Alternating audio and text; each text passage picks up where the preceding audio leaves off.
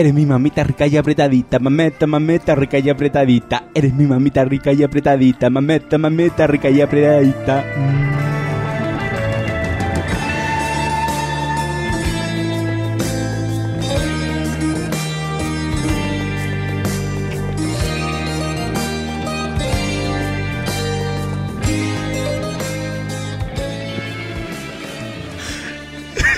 Pensamos que se había retirado, pero no.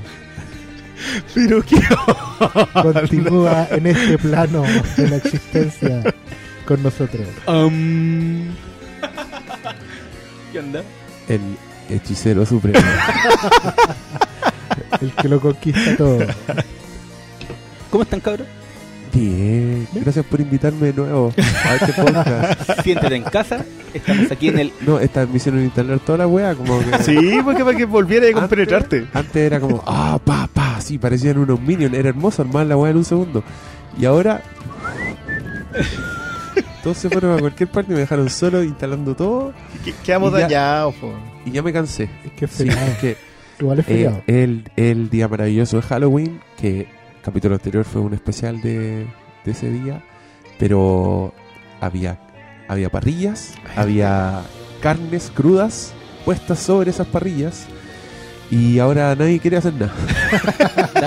Estamos con tutito, tutito, chico, chico. Va- Yo creo que igual va a ser este Flimcast 130. 130. Vamos sí, a hablar de- señor. 130. Oye, Muy bien. les habla Doctor Malo, Pablo Quintero. Oscar Sara le saludo por acá. Cristian Briones, también conocido como Fílmico. Y, y yo, su viejo amigo, El invitado especial. el invitado de pie. Hello, darkness, my old friend. ¿Y, ¿y de qué vamos a hablar, malo? Doctor Strange. El nuevo. eh, un capítulo más del universo cinematográfico cohesionado de Marvel Studios. Parte 14. Parte 24.000. parte una más, otra igual. Oh. ¿Es la parte 14? 14. De que yo recuerdo era. mm, Civil War era la 13. O sea, ya están avanzando al final de temporada. Heavy. Al final de temporada. Llegando recién el final de temporada. wow. Aquí, aquí hay un montón de comentarios de gente diciéndonos, bueno, la primera fase, segunda fase, bla, bla, bla. ¿Qué, qué fase es esta? ¿Tercera? ¿Tercera? Tercera fase. ¿Es la primera y la tercera? No, pues la primera termina con Avengers 1. Ya. La segunda termina con Ant-Man. Terminó con Ant-Man. Y comenzó con Civil War. Ah, ya. Esta es la segunda de la tercera la fase. tercera fase. Que terminará con la última Infinity War. Pero esa- esas fases no tienen ningún sentido. ¿no? Esas demarcaciones. No O pasa sea, nada no. que cambie la weá. la demarcación es. La primera era Avengers, sí. po. Sí, po, pero Se la, juntaban. sí, po, la demarcación aquí es como ya, vamos, sí, po, vamos a hacer como el pack de Blu-ray. Y Claro, vamos a hacer una pues es cajita pa- que es era pa- una es pa- maleta. es- es para dividir las cajitas de, No. que te venden Blu-ray, porque más allá. Pero, pero igual con. A ver, yo, si me decía con Civil War, para mí ter- terminaba un capítulo, pero no con el Ultron. Menos, mucho menos con Ant-Man. Pero en Era Ultron terminaba como diciendo Avengers y eran unos nuevos Avengers. Claro, ya. O sea, ahí uno se cree que, ah, esta es otra fase, ahora viene otra cosa. pero no era el final, po. no. Ni siquiera era el. Civil War debería haber sido. Con Civil War hubiese sido un buen final. Buen de- final de- ese final Civil War. ¿Eso están diciendo? El final de ahora somos unos nuevos Avengers. o, o ya, por último, termínenlo ahí. Si lo terminaban en Ultron, me funcionaba. Pero como que eran cinco, le metieron como un epílogo Ant-Man. Es como el capítulo 10 de Game of Thrones. ¿Cuál era el epílogo de Ant-Man? No, pues Ant-Man era el epílogo de esa fase. Porque él quedaba listo para integrarse, digamos, a la Civil War. ah, ya. ¿No, no pescaste la escena post-crédito? Siempre las pesco. Pero ¿quién que las pesca? ¿Quién le que a lo- importa, A los dos minutos ya se te olvidó. A mí, una de las más memorables es la que menos le gusta al Doctor Malo. ¿Cuál? La del Pato Howard.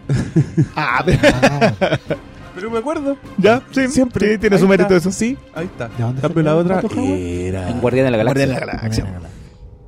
Eso no, bueno, no la he vuelto a ver desde el cine. ¿no? Suele pasar. Eh, sí. Pero eso fue como. Oye, los buenos prendí. fue como no, pero esa weá fue como. um, Que- me, es que me mal- me importa un pico, ya no me acuerdo. Es mala la sumo, po.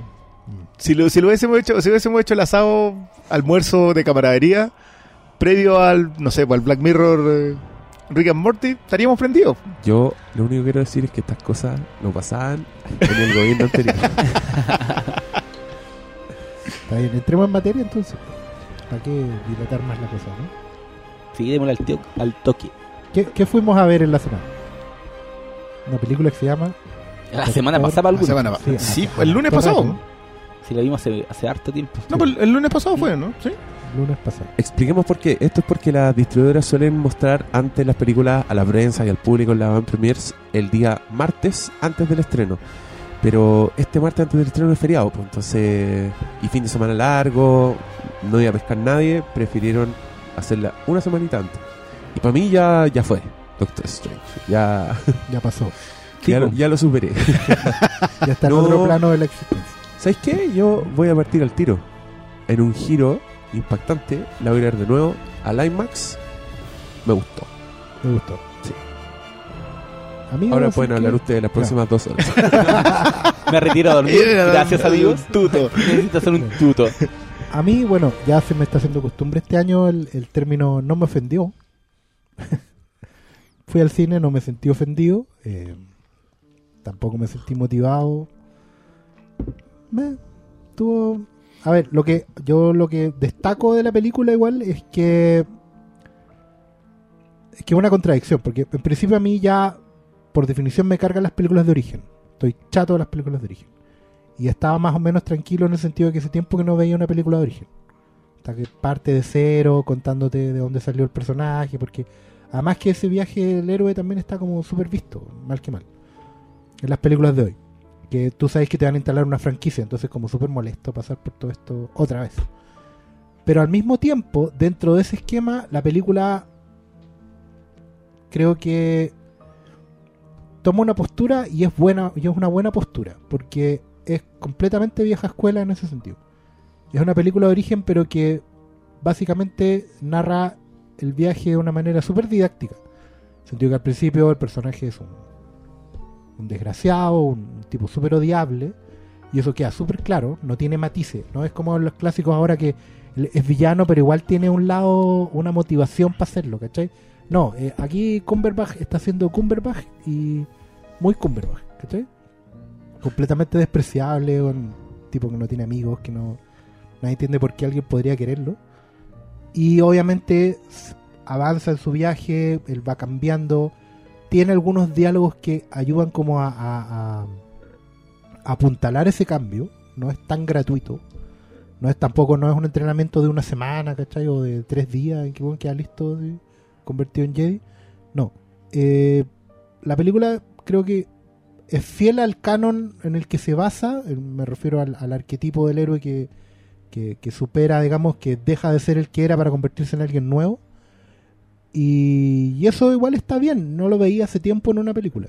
De esa manera tan prístina, tan honesta, tan fiel al, al, al origen que porque aquí un poquito taladro, pero Igual Steve Ditko, que es el, dibujante y coargumentista que creó al Doctor Extraño con Stan Lee, tenía una volada muy fuerte con el humanismo. ¿Cachai? Con, la, con, con una suerte de creencia en que el hombre es la entidad superior que puede superar cualquier obstáculo, valga la redundancia.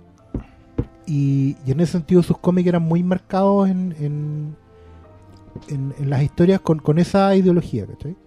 Entonces aquí por lo menos eh, es súper canon vieja escuela, está súper fiel a lo que era en, el origen del personaje y se agradece, pero pero igual por eso es una contradicción, porque sigue siendo un, un canon obsoleto, por lo menos visualmente hablando, hace ya mucho rato. Y eso esa contradicción me como que me frena a la hora de eh, alabar o criticar a Doctor Strange. Como que me deja en neutro. Eh, el primer comentario cuando anunciamos de que venía que íbamos a hacer el podcast ahora en la tardecita es de un amigo que se llama C. Va y dice Oh, se nos vienen varios minutos de fílmico diciendo que es lo mismo de siempre y que no hay autor en 3, 2, 1. Eh, en realidad no van a ser varios minutos. A partir de ahora ya. Ya. Yo, el primer comentario que hice sobre esto es que esta es una película que vale la pena en IMAX y al olvido. O sea, visualmente es una cuestión impresionante. O sea, yo, de hecho, creo que también, igual que tú, me la voy a repetir en IMAX y sería todo porque no se me quedó nada más. Yo tenía la crítica con Cumberbatch de que Cumberbatch solamente hace del aristócrata marginal y por ahí tiene dos papeles en que no lo hace y es su zona de confort y no sale de eso. Eh, narrativamente hablando la película, sí, es muy vieja escuela, está tan, es tan vieja escuela que tampoco sientes en ningún momento ninguna novedad. Ah, los chistes yo los encontré con un timing horrible, metidos con calzador, no, no- nada, no, yo no sé cómo definir esa sensación de esto quiero verlo de nuevo porque está muy bonito. O sea, es, es- es muy espectacular en ese sentido. Y, la- es, como, y- es como ir a ver el Cirque du Soleil, ¿o ¿no? y puede ser, yo no, no- no- nunca he tenido el gusto, digamos, pero, pero puede ser esa cuestión de que tú sabes que no es no va a cambiar mucho en, en nada, pero sí me la quiero repetir porque porque era una cuestión apabullante, o sea, y- y había momentos en que yo decía, loco, ya no, no- sentía fresco eso, en ese sentido lo sentía nuevo, Eh, pero nada más, no era... Sí, igual- igual es real esa promesa que da el director, creo, que era que hay cosas que van a ver acá que no han visto antes. Y sí, Claro. un par de cositas que Claro, yo no había visto es que antes. Yo me acuerdo de todos los comentarios previos que decían que esta era una película muy divertida y con efectos alucinantes, visualmente alucinantes. Yo, yo en realidad no me entretuve, pero sí encuentro que visualmente es muy alucinante. Es una de esas cosas que vale la pena volver a repetirse por eso. Sí, yo creo que la clave de la película es que visualmente es muy distinta a lo que hemos visto en Marvel. Eh, el problema es que la base es como todas las otras Marvel. Y lo que me, recuer- me recuerda mucho es como a Iron Man 1 en términos de base de avance del personaje, pero eh, Cumberbatch no tiene el carisma de Robert Downey Jr. y esa weá hace que la película sea un poco pesada. Porque el, personaje principal, Doctor Strange, nunca nunca logra hacerte comprar de todo, pese a que le meten como chistecitos por aquí y por allá. Pero te das cuenta de la fórmula rápidamente. Y como que es ahí, ya, aquí viene un chiste. Ya, aquí viene, ¿cachai? Y ese, por mucho que exista esta novedad visual de las, de las dimensiones, la dimensión oscura, la, dimensión espejo, la dimensión, ¿cachai? Creo que eso no es suficiente. El aspecto visual no, no, te, no te termina de cuajar toda la propuesta que tiene esta película que, que sí, va ligada al aspecto visual, igual que los cómics de Doctor Strange. Pero la historia se vuelve tan genérica en términos desde villano, que es muy malo, no, no, ti- no tiene Su- matices. Sumándose a una larga lista Sí, de una larga, pencas. ¿cachai? Entonces, sí, tiene elementos novedosos y que te. y que le echan empuje a la, a- a la película que no se vuelva cansina, ¿cachai? Pero más allá de eso, estamos nuevamente frente a una película fórmula Marvel. Sí, es divertida, sí, no lo pasé mal. Pero, están los mismos peros de siempre. Y partiendo por el villano, creo yo. Y que es muy charcha que desaprovechen a, a Mr. Mats en algo Sí, tan. y, y Mikkelsen que ha dado clases de ser villano. O sea, lleva.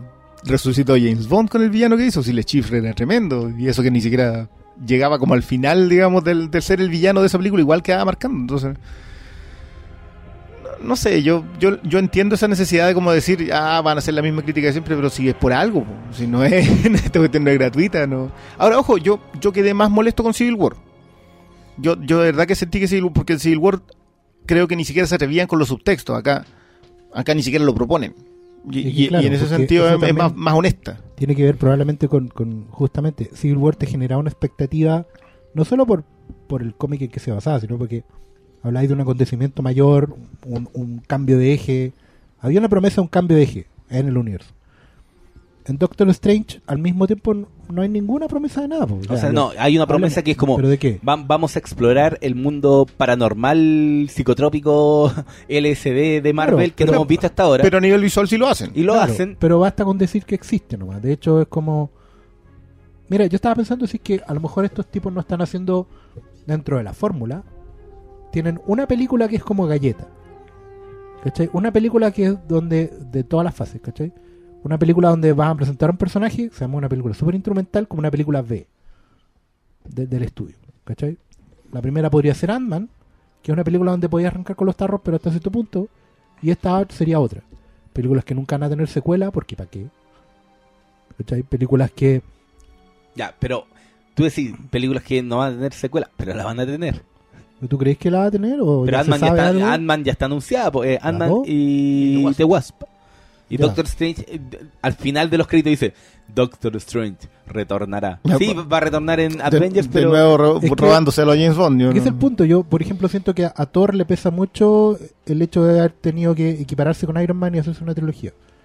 Yo creo que Thor podría haber hecho una película y, y después integrarse con las otras. po. Pero es que a mí me gusta mucho que, que mencionen Ant-Man, porque yo, con todos los resquemores que pueda tener en general contra Marvel, creo que Ant-Man sí se arranca un poquito con los tarros. Porque se va a otro género. Sí, O sea, acá en, en Doctor Strange no hay una no hay una conversación sobre el género místico, digamos, ni, ni fundacional, ni no se mete en eso. En nada, o sea, como, es como muy por encima y es visual en, en general. Pero en Ant-Man sí seguía siendo una película de asalto. Sí. Planificación y ejecución del asalto. Claro, saltaba el villano penca, digamos, porque estaba ahí y terminaba echándote a perder un poquito el, el resto del resultado, pero, pero sí funcionaba eh, Ant-Man en ese sentido. En cambio acá yo creo que la propuesta, no hay otra propuesta que visual, y en ese sentido yo sí creo que eh, Doctor Strange sí funciona, porque nunca pretendieron venderte otra cosa. Sí, eso es cierto. Entonces, siempre te dijeron que esta va a ser visualmente impresionante, y es visualmente impresionante. ¿Ves cómo es? No, no, pero sigan, po. No, pero tú, tú no vas a decir nada Es que. para tirar el mm, hilo. Por ejemplo, ¿qué fue lo que más te gustó? Lo visual, Es el que mira, personaje. yo, yo quiero partir de una base. Quiero partir de la base que no, que no me voy a comprar esta película en Blu-ray. No la voy a ver más de una segunda vez En IMAX. en IMAX. Sí, porque existe el IMAX, Eh, si no, no la haré de nuevo. Probablemente ya se me está olvidando en, en mi cabeza. Pero encuentro que están siendo súper severos, weón. Yo, yo la encontré buena. La encontré súper refrescante que el weón fuera un hechicero. O sea, este mundo del que dicen ustedes, por lo menos para mí, que solo veo las películas, por fin un weón que no es científico y que no es una va- variante del científico, ¿cachai? En ese sentido lo encontré luminoso. Pero era Eh, neurocirujano. De hecho, No, te pero- lo dicen pero y te dicen claramente que la ciencia Pero- en realidad es. Pero ahí hay un punto. Que es la misma, que la un misma trampa que hacían en. Thor. Al final Thor era lo mismo. Era lo que tú dices que es ciencia, o sea, para lo, lo que tú dices que es magia para nosotros es es ciencia, claro. ¿cachai? Y ahí más encima cambian el hecho de que los asgardianos son extraterrestres en realidad. Pero yo ah, pero a mí también me gustó Thor cuando la vi, como que sentí lo mismo. Y eh, con lo mismo, sin haberla visto de nuevo después, ¿cachai? Como Sí, ya se me olvidó. La, la Claro. La, la viste Entonces, la- la dejaste. Como, yo- a mí me pasa que estoy encajando las películas Marvel en un tipo de películas que yo veía cuando chico, que veía todas las semanas en la tele, que eran como las películas de Disney, como el, el Cupido enamorado, Sí, el Cupido ¿cachai? Lo- motorizado los guapo, papás que sí. cambian de cuerpos, ¿cachai? Como una weá entretenida que veía y así, exacto, como ese tipo de películas. Y que se te olvidaban al toque y que era como, como ya, como un recreo infantiloide, ¿cachai? Y en esa casilla, esta película me funciona perfecto. Como que dije, ya, bacán. Eh, a mí el humor sí me funcionó. Sí, lo encontré calculado, como obviamente po. mucho, pero sí me dieron risa las tallas, ¿cachai? Eh, el que fuera una weá de la magia también me- lo encontré refrescante, como la capa, ese, ese tipo de cosas que aparecían, yo, yo estuve constantemente entretenido cuando el weón le tira esa llave a Max Mikkelsen y el loco como que se empieza a encorvar en una posición hasta que queda inmovilizado, ¿cachai? Ese tipo de weá, yo estaba muy entretenido. El, el espectáculo visual, pues. Y las alucinaciones y, y los edificios y cómo funciona la weá era para estar con la boca abierta. Y esto no creo que sea un spoiler porque esta película es inespoileable, pero el clímax que ocurre en un momento en que el tiempo está yendo para atrás, yo estaba feliz. Estaba encontrando que eran weas que no había visto nunca, menos en una película Marvel, como las encontré justamente para ser Marvel. Era la primera película Marvel en mucho tiempo que yo decía, ah, esta wea no la había visto, ah, esta wea está buena. Y comparto las mismas críticas con ustedes, sí, del, del personaje, lo encontré muy fome. No le compré el acento a Benedict Cumberbatch en ningún momento. Y era, era un. Yo encontré que era un Tony Stark Padre. el- Es que- es que sí, claro, como- todo, porque la mayoría son Tony Es que ahí está el punto, pobres. Sí, igual, todos claro, como que el- pobre. el Entonces, paso- claro. el paso entre comillas distinto que da esta película es que efectivamente es un científico más, porque al final Marvel ha hecho es de, de esa mirada del mundo como sucede un poco, como en DC son épicos, míticos, nosotros somos, eh, ¿cómo podríamos llamarlo? Humanista. Somos, somos atómicos. Sí, po. ¿Cachai? Sí, de hecho, de esa era, es el humanismo de la esa era. atómica, ¿cachai? Y este, claro, este es el primero de todos los personajes que sale a, a flote por fe. Pudieron haber trabajado mejor ese tema. No lo hicieron, porque no lo van a hacer. Pero es el primero que tiene que creer en algo, que no es medible. ¿Cachai? Ya, ya es que yo, yo tengo el. ¿Te acordáis del, del question de O'Neill? Sí. Que era la gran gracia que él no es que creyera, sino que necesitaba saber. El- esta Sí, idea de sí. que la curiosidad te mueve mucho más que cualquier otro. Sí, O sea, que, que es lo que nos mantiene vivos como, como raza, digamos. claro. Yo siento que acá pecan de eso. Él en realidad no, es, no necesita, cre- no cree porque por la fascinación de la creencia, sino cree porque por esa, necesi- esa necesidad de saber. Entonces, es más curiosidad que fe. Claro, es que es lo que lo termina llevando, pero al final el fondo tiene que terminar abrazando el... el, el- el- Porque ya tuvo hoyo en el cielo. Claro. Bueno, Pero, que, por- que por cierto, o sea, la, la propuesta visualmente, cuando esta idea cuando va para atrás, es distinta. Y por eso yo creo que es muy valioso que la propuesta visual. Pero sigue siendo un hoyo en el cielo.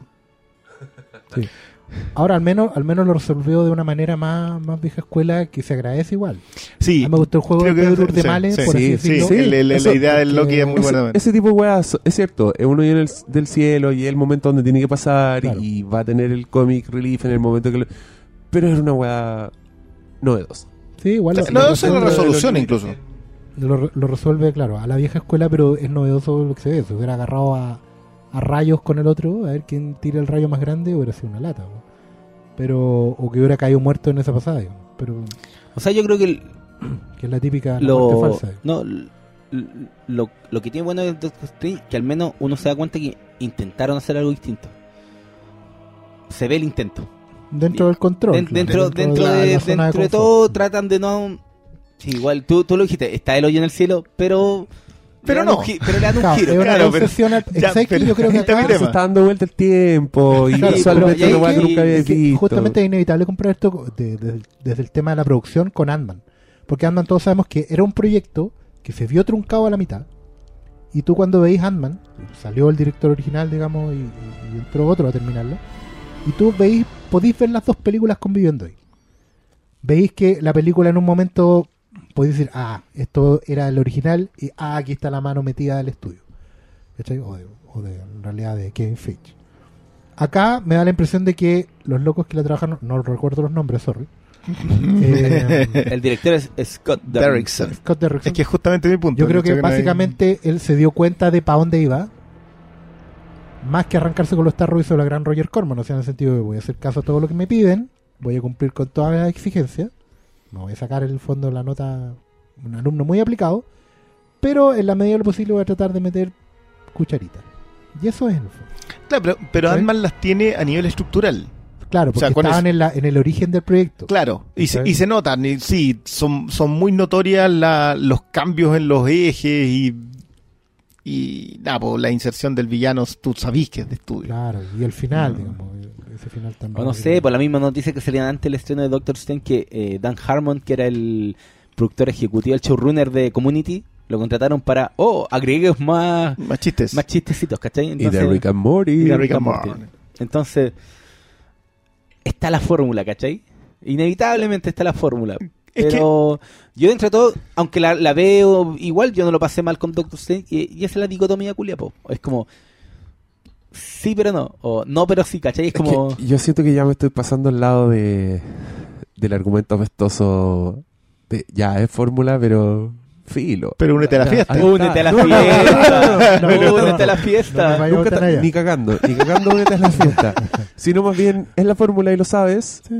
¿Te gusta? Eh, La si no expectativa te baja. gusta, Sí, yo creo claro, que es yo, como, yo weón. insisto, yo estoy siendo quizás severo, pero pero sin rabia. No, es que yo creo que... no tengo No, es que rabia no- no porque es una película que te moleste, expectativa, no, no, para No nada. me ofendió, ¿cachai? No, y hasta cierto punto puede ser hasta ya la fórmula relativamente bien hecha comparado con Civil War, ¿cachai? Que O yo sea, creo que ahí era demasiado el force Mu- para mucho mejor ejecutada. y ejecutado. Sí. ¿cachai? La fórmula mejor ejecutada. No, Porque y, sentí, otro- y sentí que viste una película enterita, weón. Esa weá también sí, yo creo que es parte ahí de... como que na- a eso me refería yo con que, con no, que me, no me metieron el trailer de Black Panther entre medio, Claro. ni el trailer de Spider-Man De hecho, como que medio. los injertos, esto de, oye, los Vengadores hacen esto, nosotros hacemos todo otro, es como súper. eh, No, Yo creo que sí, pero no lo supiste. No, hay esta gracia del multiverso. No, y también está lo ¿Qué de... trailer me mostraron? según eh, tú? está el, el ojo de Agamotto que es la, Sí. No, es y- la piedra del y infinito. una de las para- piedras del No, infinito. ya, pero eso es meter, eso es meter No, no, no, no, información. cuando- estoy- pero cuando te hacen el, el plano pornográfico de Black Panther dando vuelta a los brazos, weón, y congelándose, pese a que un personaje no importa nada en esa película, esa Ah. weá te están metiendo un trailer. No te están diciendo hay un personaje Claro, que se la llama persecución de Black Panther es un tráiler de, de Black Panther. Sí, no, sí, en eso estoy de acuerdo, pero acá es que por eso me refiero a que la ejecución es mucho mejor. Le dicen, ¿sabes qué? Acá tiene que estar lo del multiverso. Y acá tiene que, porque necesitamos que lo de Ragnarok esté fundado. Y te, y te lo muestran muy bien. Sí, a, a eso prefiero y la ejecución yo la encuentro buenísima. Si lo que pasa es que a mí no me entusiasma después de.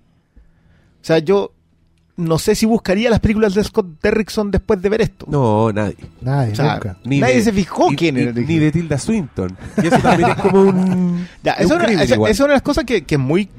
A mí, a mí me, me incomodó un poco de leer mucho comentario a propósito de que están muy bien los actores. Perdonen, pero acá están todos en piloto automático. Sí. La Tilda Swinton, uno ve Snowpiercer y ve esto y no. Es verdad. Nada. Es verdad. Sí, pero, pero- y de Mikkelsen ni hablar, o sea... Bueno, ¿Sabes dónde vi a Tilda Swinton el otro día? Esta es una película muy atrasada que vi, pero está irreconocible la buena. Sale en Trainwreck. ¿Viste Trainwreck? No, no he visto otro. En, en Trainwreck aparece una loca que es directora de una revista, que es una buena glamorosa, que parece una ex modelo, así, y anda muy producida, y es Tilda Swinton. y, y no se puede creer, tú decías al tiro como, ¿what? Esa es la película Ese- de Apatow. Ese ser Ah, ya. asexuado. Ah, ya, ya, sí sé cuál es. Weón, impresionante. ¿Cómo se llama esa comediante? Bueno, en esa La película... Amy Schumer. Sí, Schumer. En esa película, Tilda Swinton a shit. Ya, pues, pero es que, es que ahí está el tema con Tilda Swinton. Tiene tanto registro que este otro era tan... Me- como que- Porque yo creo que también influye ahí que tenían cierto miedo a no no hacer algo que molestara por esta weá del cambio de raza, ¿cachai? Entonces yo creo que está súper Pero, demasiado pero lo hicieron mujer recon- igual. Sí, y pero, eso sea, funciona. pero Me imaginé como un póker así políticamente correcto Pero que si eso es las lo que- cartas y pero lo decir, que- pero mujer, ah, Y a ese lo que bloquea juega al otro. Género bloquea raza. Claro. ah, ah, no pueden decir nada. Claro, el, otro, el amigo no es oriental, pero es negro, ok. Neutro. Sí, ese- eso es quizás lo único que se termina notando mal, pero que no es una propuesta menor, lo de Mordo. Mm. Porque ellos apuestan al hecho de que el, la magia funciona en ambos sentidos. O sea, puede perfectamente corromperte o volverte lo que termina siendo Strange, que es el, el hechicero supremo. Y te lo muestran en Mikkelsen, que funciona pésimo. Y te lo muestran en Mordo haciendo el, el chico de Teleyofur, que, es- que es uno de los que quizás le pone más talento, Sí. hasta la resolución post-crédito, que, que es horrible. que es o sea, la weá es- eso es como eh, vamos a recordar nuevamente esta película en Green Lantern sale Sinestro, ¿te Es que, acordáis? es que yo no he visto Green Ya, Lantern. po, en Green Lantern como que te- toda la película Sinestro es el mentor de Hal Jordan. Termina la película, vienen los créditos y, ojo, tiene un anillo amarillo y se convierte en Sinestro de Sinestro Corps. ya. ¿Cachai? La misma wea. ¿Cómo? ¿Alguien que se llama Sinestro es malo? De hecho, yo creo que una buena sugerencia es cuando termine la película, váyanse al tiro. Sí, ninguna de las dos escenas aportan. No aportan en nada y les van a sacar de onda. Así que váyanse. nah, ¿en Váyanse, serio? sí, váyanse. ¿Tanto? pero si en, en todas las películas Marvel, ¿cuál ponen color, Ya, pero hable- hablemos de la escena. Pero si aparece todo Yo- ahorita, la más la. Perdón, yo quiero ese jarro de cerveza. El jarro que se autollena. Ah, yo- obvio. esa, esas escenas para mí fueron genuinas sonrisas, genuinas. Ajá, que son como. Pero ya. las podéis ver después. Pero, po. pero, ¿cómo le recomendar a la gente que se vaya? ¿Qué No, onda? Pero en qué, que no te influye en nada eso hoy. No, yo- yo la- yo los la- que van a ver una película Marvel y saben que una de las marcas de Marvel son las escenas final, váyanse, no las Sí, vean. Va a Yo- salir, va a salir pero Thor, ¿en qué te influye? Sí. que les cae bien. No lo vean. Yo sí, la de ojo. la- con la otra arranquen. Porque la otra te, te, te, te deja un mal sabor. Ya, pero ¿cuál es tu queja en específico con esa escena? Ah, ¿Con- con ¿spoilers? la de Mordo? Spoilers. Spoiler, No, ya. spoiler, ya, ya. Oh, pero spoileamos sin querer. Chucha, ya, pongamos, pongamos una advertencia antes hace como Es 20 que, minutos. me embalé, es que me embalé con la tú lo dijiste, esta película es inespoileable. Sí, es cierto. No, Ah, no, no, sí. no lloren, weón. Me decía, termina en lo que. Aparte que Además, aparte que hay un post en Salón del Mal. Las escenas post créditos de. No, no lo de quiero hacer. Estuvo, no, se, se filtraron hace como tres semanas, no quise hacerlo. Porque dije, ya, chao. y, y lo de Chihuetel, claro, es post crédito. El, el cambio de eje. De, Pero bien ¿cachai? cimentado. Pero claro, él, él igual tiene un fundamento ahí. También pueden haberlo trabajado mejor. Pero, pero está. ¿Cachai? Eh, claro, esa escena post créditos tú la podéis ver después en una segunda película y va a andar bien. ¿Cachai? O la podéis ver en como un Yu- adelanto al próximo podéis ver No, en no, no, no. A lo que se refiere el Oscar es que si tú la ves en Thor Ragnarok, por Ah, ejemplo, te funciona igual. Sí, po. ¿Eh? Incluso, incluso es como más sorprendente. Pero si yo creo que, mira, siendo sincero, ¿cuál funciona realmente? La Hola de- Tony, la- la de vamos, Tony, sí. vamos a hacerte eh, la iniciativa Sí. Avenger. Y de ahí el resto nada. Pero, weón, A lo más el- el son martillo. escenas post créditos, por definición, dan lo mismo. Todas las escenas post créditos de la historia del cine dan lo mismo. Pero es que el, el punto es que la- a esta escena se le ha dado demasiada importancia. ¿Quién le da importancia? No, Los fans, sí. los a las fans- escenas de Marvel. Ah, pero, O las a de, de. Winter. Soldier fueron súper eh, comentadas. ah, bueno, sí, Winter Soldier. los que mismos Winter le, Soldier le dan otra más, más importancia de lo que tienen. Siempre, siempre, siempre. Sí. O sea, las Pero esas son las escenas del próximo capítulo. Nada más que eso. Pero aún siempre está el interés de, oh, esto va a ser definitivo. No, Muy definitorio. En el próximo capítulo Es que de no, es que- Marvel. no, es que ustedes se mandan un basureo que para mí es desproporcional al cariño que tienen en esa escena. No, no reciben tanto cariño, no le importa tanto a la gente. Como que las ven y como, ah, y se van al tiro. Nada Sí, más en que eso. realidad- en realidad Diego ¿Por qué está se dando el enojan, testimonio ¿por qué se desde enojan con la escena post público crédito? Nosotros estamos hablando del taladro. Sí. Usted, está- usted, verdad. Sí, po. pero es que Yo, yo tengo que reconocer que para mí pueden estar o no estar y, me- y creo que me he perdido dos. Hay dos que no he visto y no he visto los cortos de Colson. Pero, weón, Y nunca lo vi, da lo mismo. perder Sí, todos. Si son escenas post créditos, ¿de qué están hablando? Es que No, lo yo que no pasa es que, concedo pero esa- que sabéis que ese, ese, ese es mi problema, o eso que tú defines tan precisamente es mi problema con general con estas películas. ¿Qué cosa? Que podéis saltártelas. po. Todas. Sí. Oh, no, no, no, no pero- sé si todas. Yo creo que es- yo creo que es- yo creo que te podéis saltar cualquier película siempre. No, pero, pero te podéis saltar un capítulo acá. ¿Tú podés ir al baño y volver en estas películas? Tal como las películas que tú veías del cupido enamorado o de los que Ya. se cambiaban de cuerpo. Eso me gustó mucho. ¿eh? Creo que hay una teoría sobre el, sobre el, el género Disney, Disney como... Disney Es directo que- a video. Es que Claro. yo eh, empecé a ver, te juro, empecé a ver las películas así Marvel y me molestan mucho menos que antes. Te Antes sacaste, era más. claro, te sí, la entonces. expectativa, la sobreexpectativa. Sí, palpico. Onda, nunca, yo creo que nunca B, voy a ver una. Incluso todas las weas como. Que apareció un nuevo trailer de Guardianes de la Galaxia. y Estaba como la cagada porque aparecía Baby Groot. Así, para mí fue como. "Ah". Y nada más. Así, ni siquiera para. No sé, weón. Ni siquiera ponerle fab a un Twitter. ¿Sabéis ¿cachai? que, ¿Sabéis que yo creo que es terrible lo que me decís? Porque si tú te fijas ahí, esas películas le hicieron mucho daño a las chiquillas que las protagonizaban. O sea, mira dónde terminó Lindsay Lohan. Y yo creo que tú estás augurando muy mal futuro para gente como Robert No, Downey pero, Jr. pero él se refiere, se refiere a la... a la- Pero yo creo que más que Robert Downey Jr., a, a, los, a los que están solo en esta. mira, A, su, a tu Chris Evans, ponte tú. ¿Cachai? Ya, Como que Robert Downey Jr. Robert Downey Jr. lo está usando en la raja porque el one terminó en Marvel. ¿Cachai? El Ya. dio todo un arco que lo trajo a ser el one más popular. Sí, el weón que sí, se su revival fue ahí. Y gana 20 millones de dólares. Pero el one que está empezando acá, el, este pobre, Sebastián, el Stan. Winter Soldier. No, ese que va Sebastian Ese, ese Se weón, quedó ahí. no, ese weón. Lindsay Sí. Lohan, en el futuro. El weón va a estar ahí cantando, en- va a sacar un disco, va a ir un LED, va a ser como.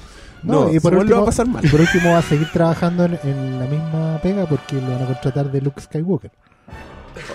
O no, por lo, Puta o- que era buena ese, ese, Ese- o no, po, o- o-. Pero a mí me da risa. No, pero igual en la foto. Pero, ¿Qué otro? En- no, pero en, en Winter Soldier, en alguna escena, ¿se, se parece a Luke No, No se parece en nada, weón. pero Es que se parece. Winter No, Soldier. ya están, ¿Ah? ya están dándole mucho, mucho invento a un meme. weón. Además, ya, ya pasó. A mí me, da- me da risa porque t- N gente dice, mira, podría ser perfectamente Luke Skywalker.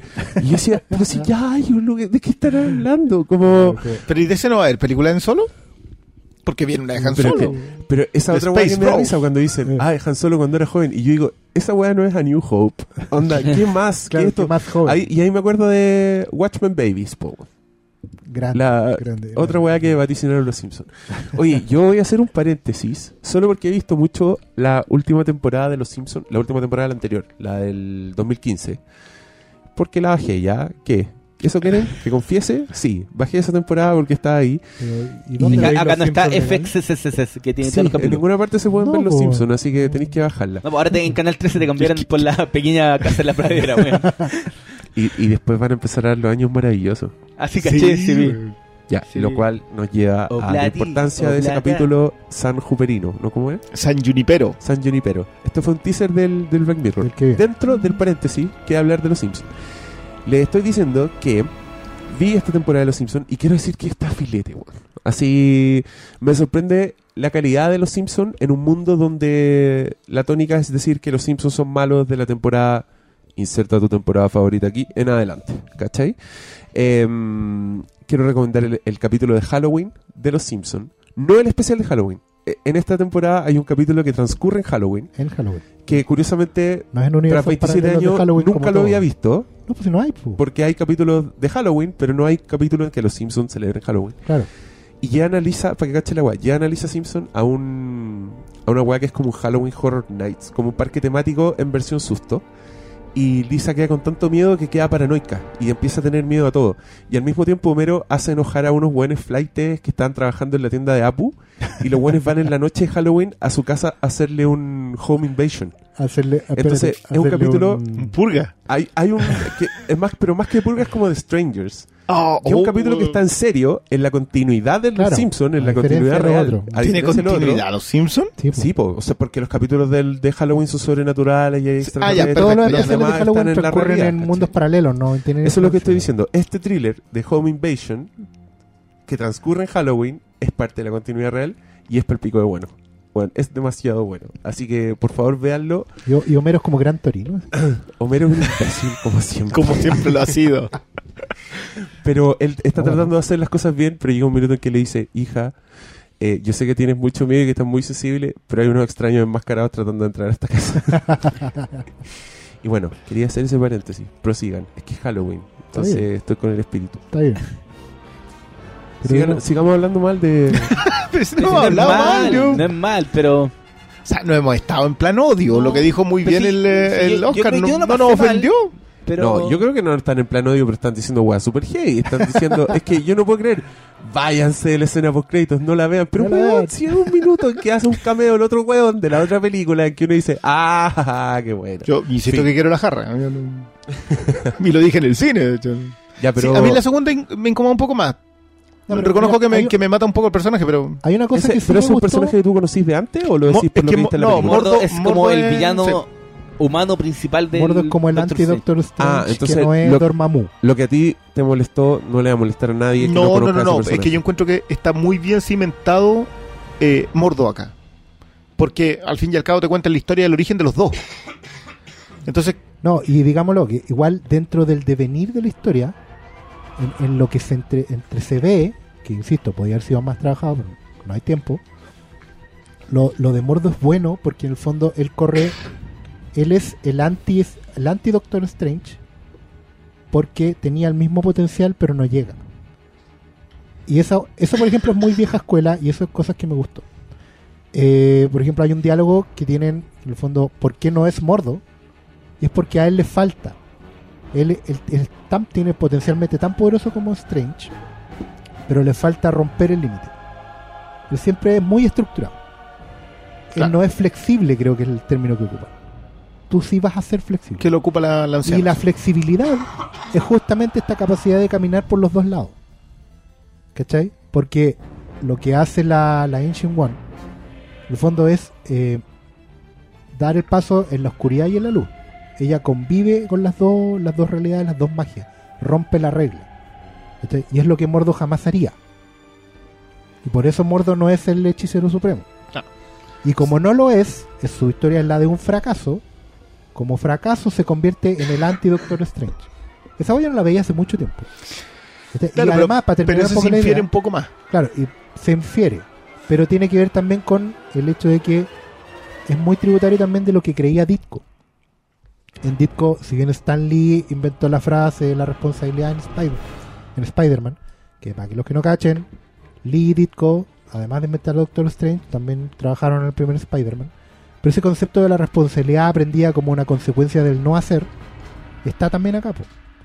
¿cachai? En algún momento Strange en su vida no fue lo que debió ser. Un weón generoso, altruista, un salvador de vidas. ¿Cachai? Y, si- y hay, y hay pequeños diálogos piolas que igual te la tiran. Y si le dais una segunda vuelta, podéis empezar a reflexionar weas más profundas.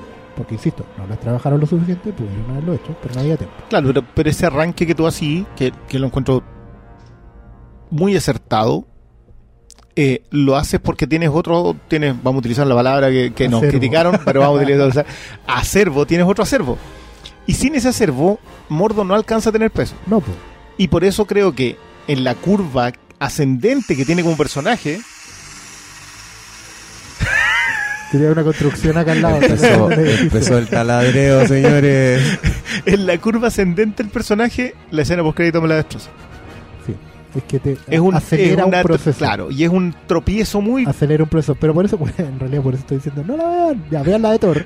La de Thor sale primero, pero no vean la Bueno, última. es la segunda. Después de que vean a Thor, váyanse.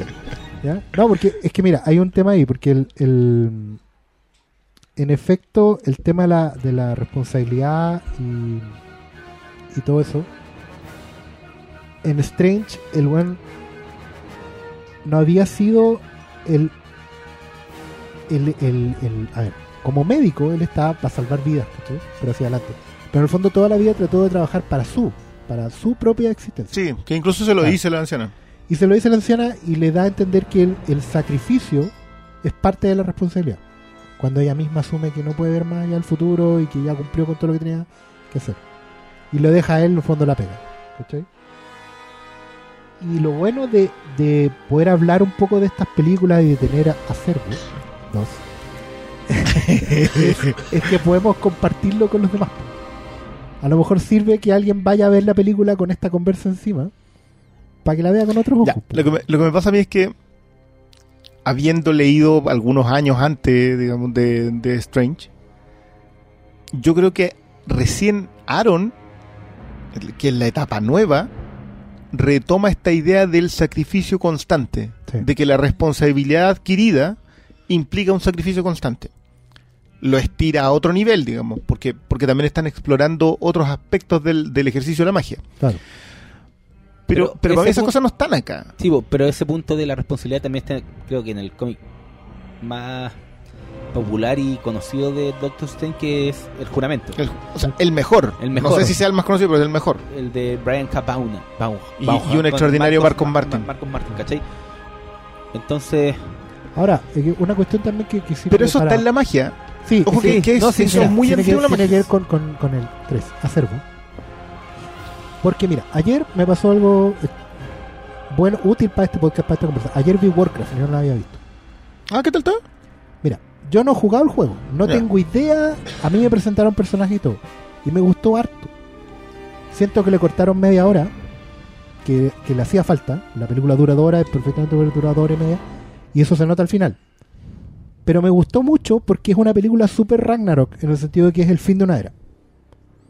No va, parte al Ah. tiro, parte al tiro, eh, mostrándote un mundo que se acaba. Y no solo porque el mundo de los trolls se esté acabando, sino que, o de los orcos, perdón, sorry. Los Trolls, trolls son, criaturas trolls, diferentes. Como en Sevilla. Pero sino porque es el fin de una era, ¿cachai? Eh, en ese sentido, claro, uno dice, ah, es como Game of Thrones la primera temporada. Era el fin de una era. Gente que fue, tuvo su momento épico y ahora está cerrando su epopeya. Pero una de las cosas que más me gustó de Warcraft es que no tiene ningún problema en recurrir a los arquetipos clásicos.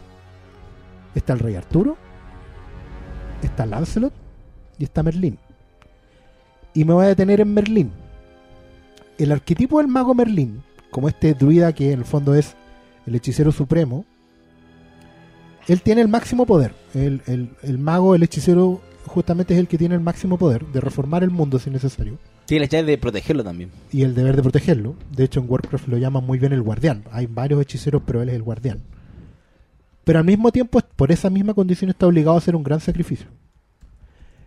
Un sacrificio que, por ejemplo, los sacerdotes católicos extrapolan al celibato, que los druidas explotaban como eh, esta, esta forma de vivir aislado del mundo, de vivir en el bosque, como una seta, ¿cachai? Y sobre todo el hecho de estar condenado a sacrificarse porque su destino siempre es oscuro. El mago Merlín sabe que en algún momento él va a fracasar y producto de ese fracaso va a morir. Que es un poquito lo que le pasa a la Ancient One acá. ¿Cachai? Cuando el mago, porque el mago inevitablemente se corrompe. El mago superpoderoso, todopoderoso, siempre en algún momento se corrompe. Porque tiene que llegar más allá. Es una idea que también estaba en Luke Skywalker. También muy, muy así como por encimita. Cuando en el regreso del Jedi, antes de que saliera, todos se preguntaban si, si iba a pasar o no al lado oscuro. Que por qué Luke llegaba vestido de negro. Yo siempre me acuerdo de esas conversas antes de ver la película. En esos años. Leyendo el diario. así, la- ni siquiera la así. No, y está también en, la idea de Obi-Wan Kenobi que tú siempre sabías que había algo Obi-Wan malo, malo que había que había pasado. hecho, Sí, que por porque, algo se estaba redimiendo, ¿cachai? Siempre está esa conversa muy interesante que, que murió en las precuelas, pero, pero que era muy interesante saber si ¿Algo murió en las precuelas? había, Aparte de mi esperanza. aparte de mi amor por niños, esa saga. aparte de unos niños. Pero justamente que si Obi-Wan también. había traicionado a- al papá de Luke, si Obi-Wan había sido villano y ahora está o si redimiéndose. Obi-Wan era el verdadero Es padre. una idea que está en, la- en las- en las historias de fantasía que viven de estos arquetipos, ¿cachai? Y está en Warcraft y, y aquí de una forma u otra se puede tantear, ¿cachai? El Pe- potencial pero, de, pero a la Marvel. claro, el potencial de extraño es justamente que él, él eventualmente debería fracasar. Mira, si la cuestión es ¿Cachai? que está en la idea general, ¿eh? Y yo creo que hace, eso hace que funcione la película, uno se divierta viéndola. Y el factor visual poten- potencia la idea. Es que, ¿sabes qué? Yo creo que al contrario, están las ideas particulares, pero la ejecución es general.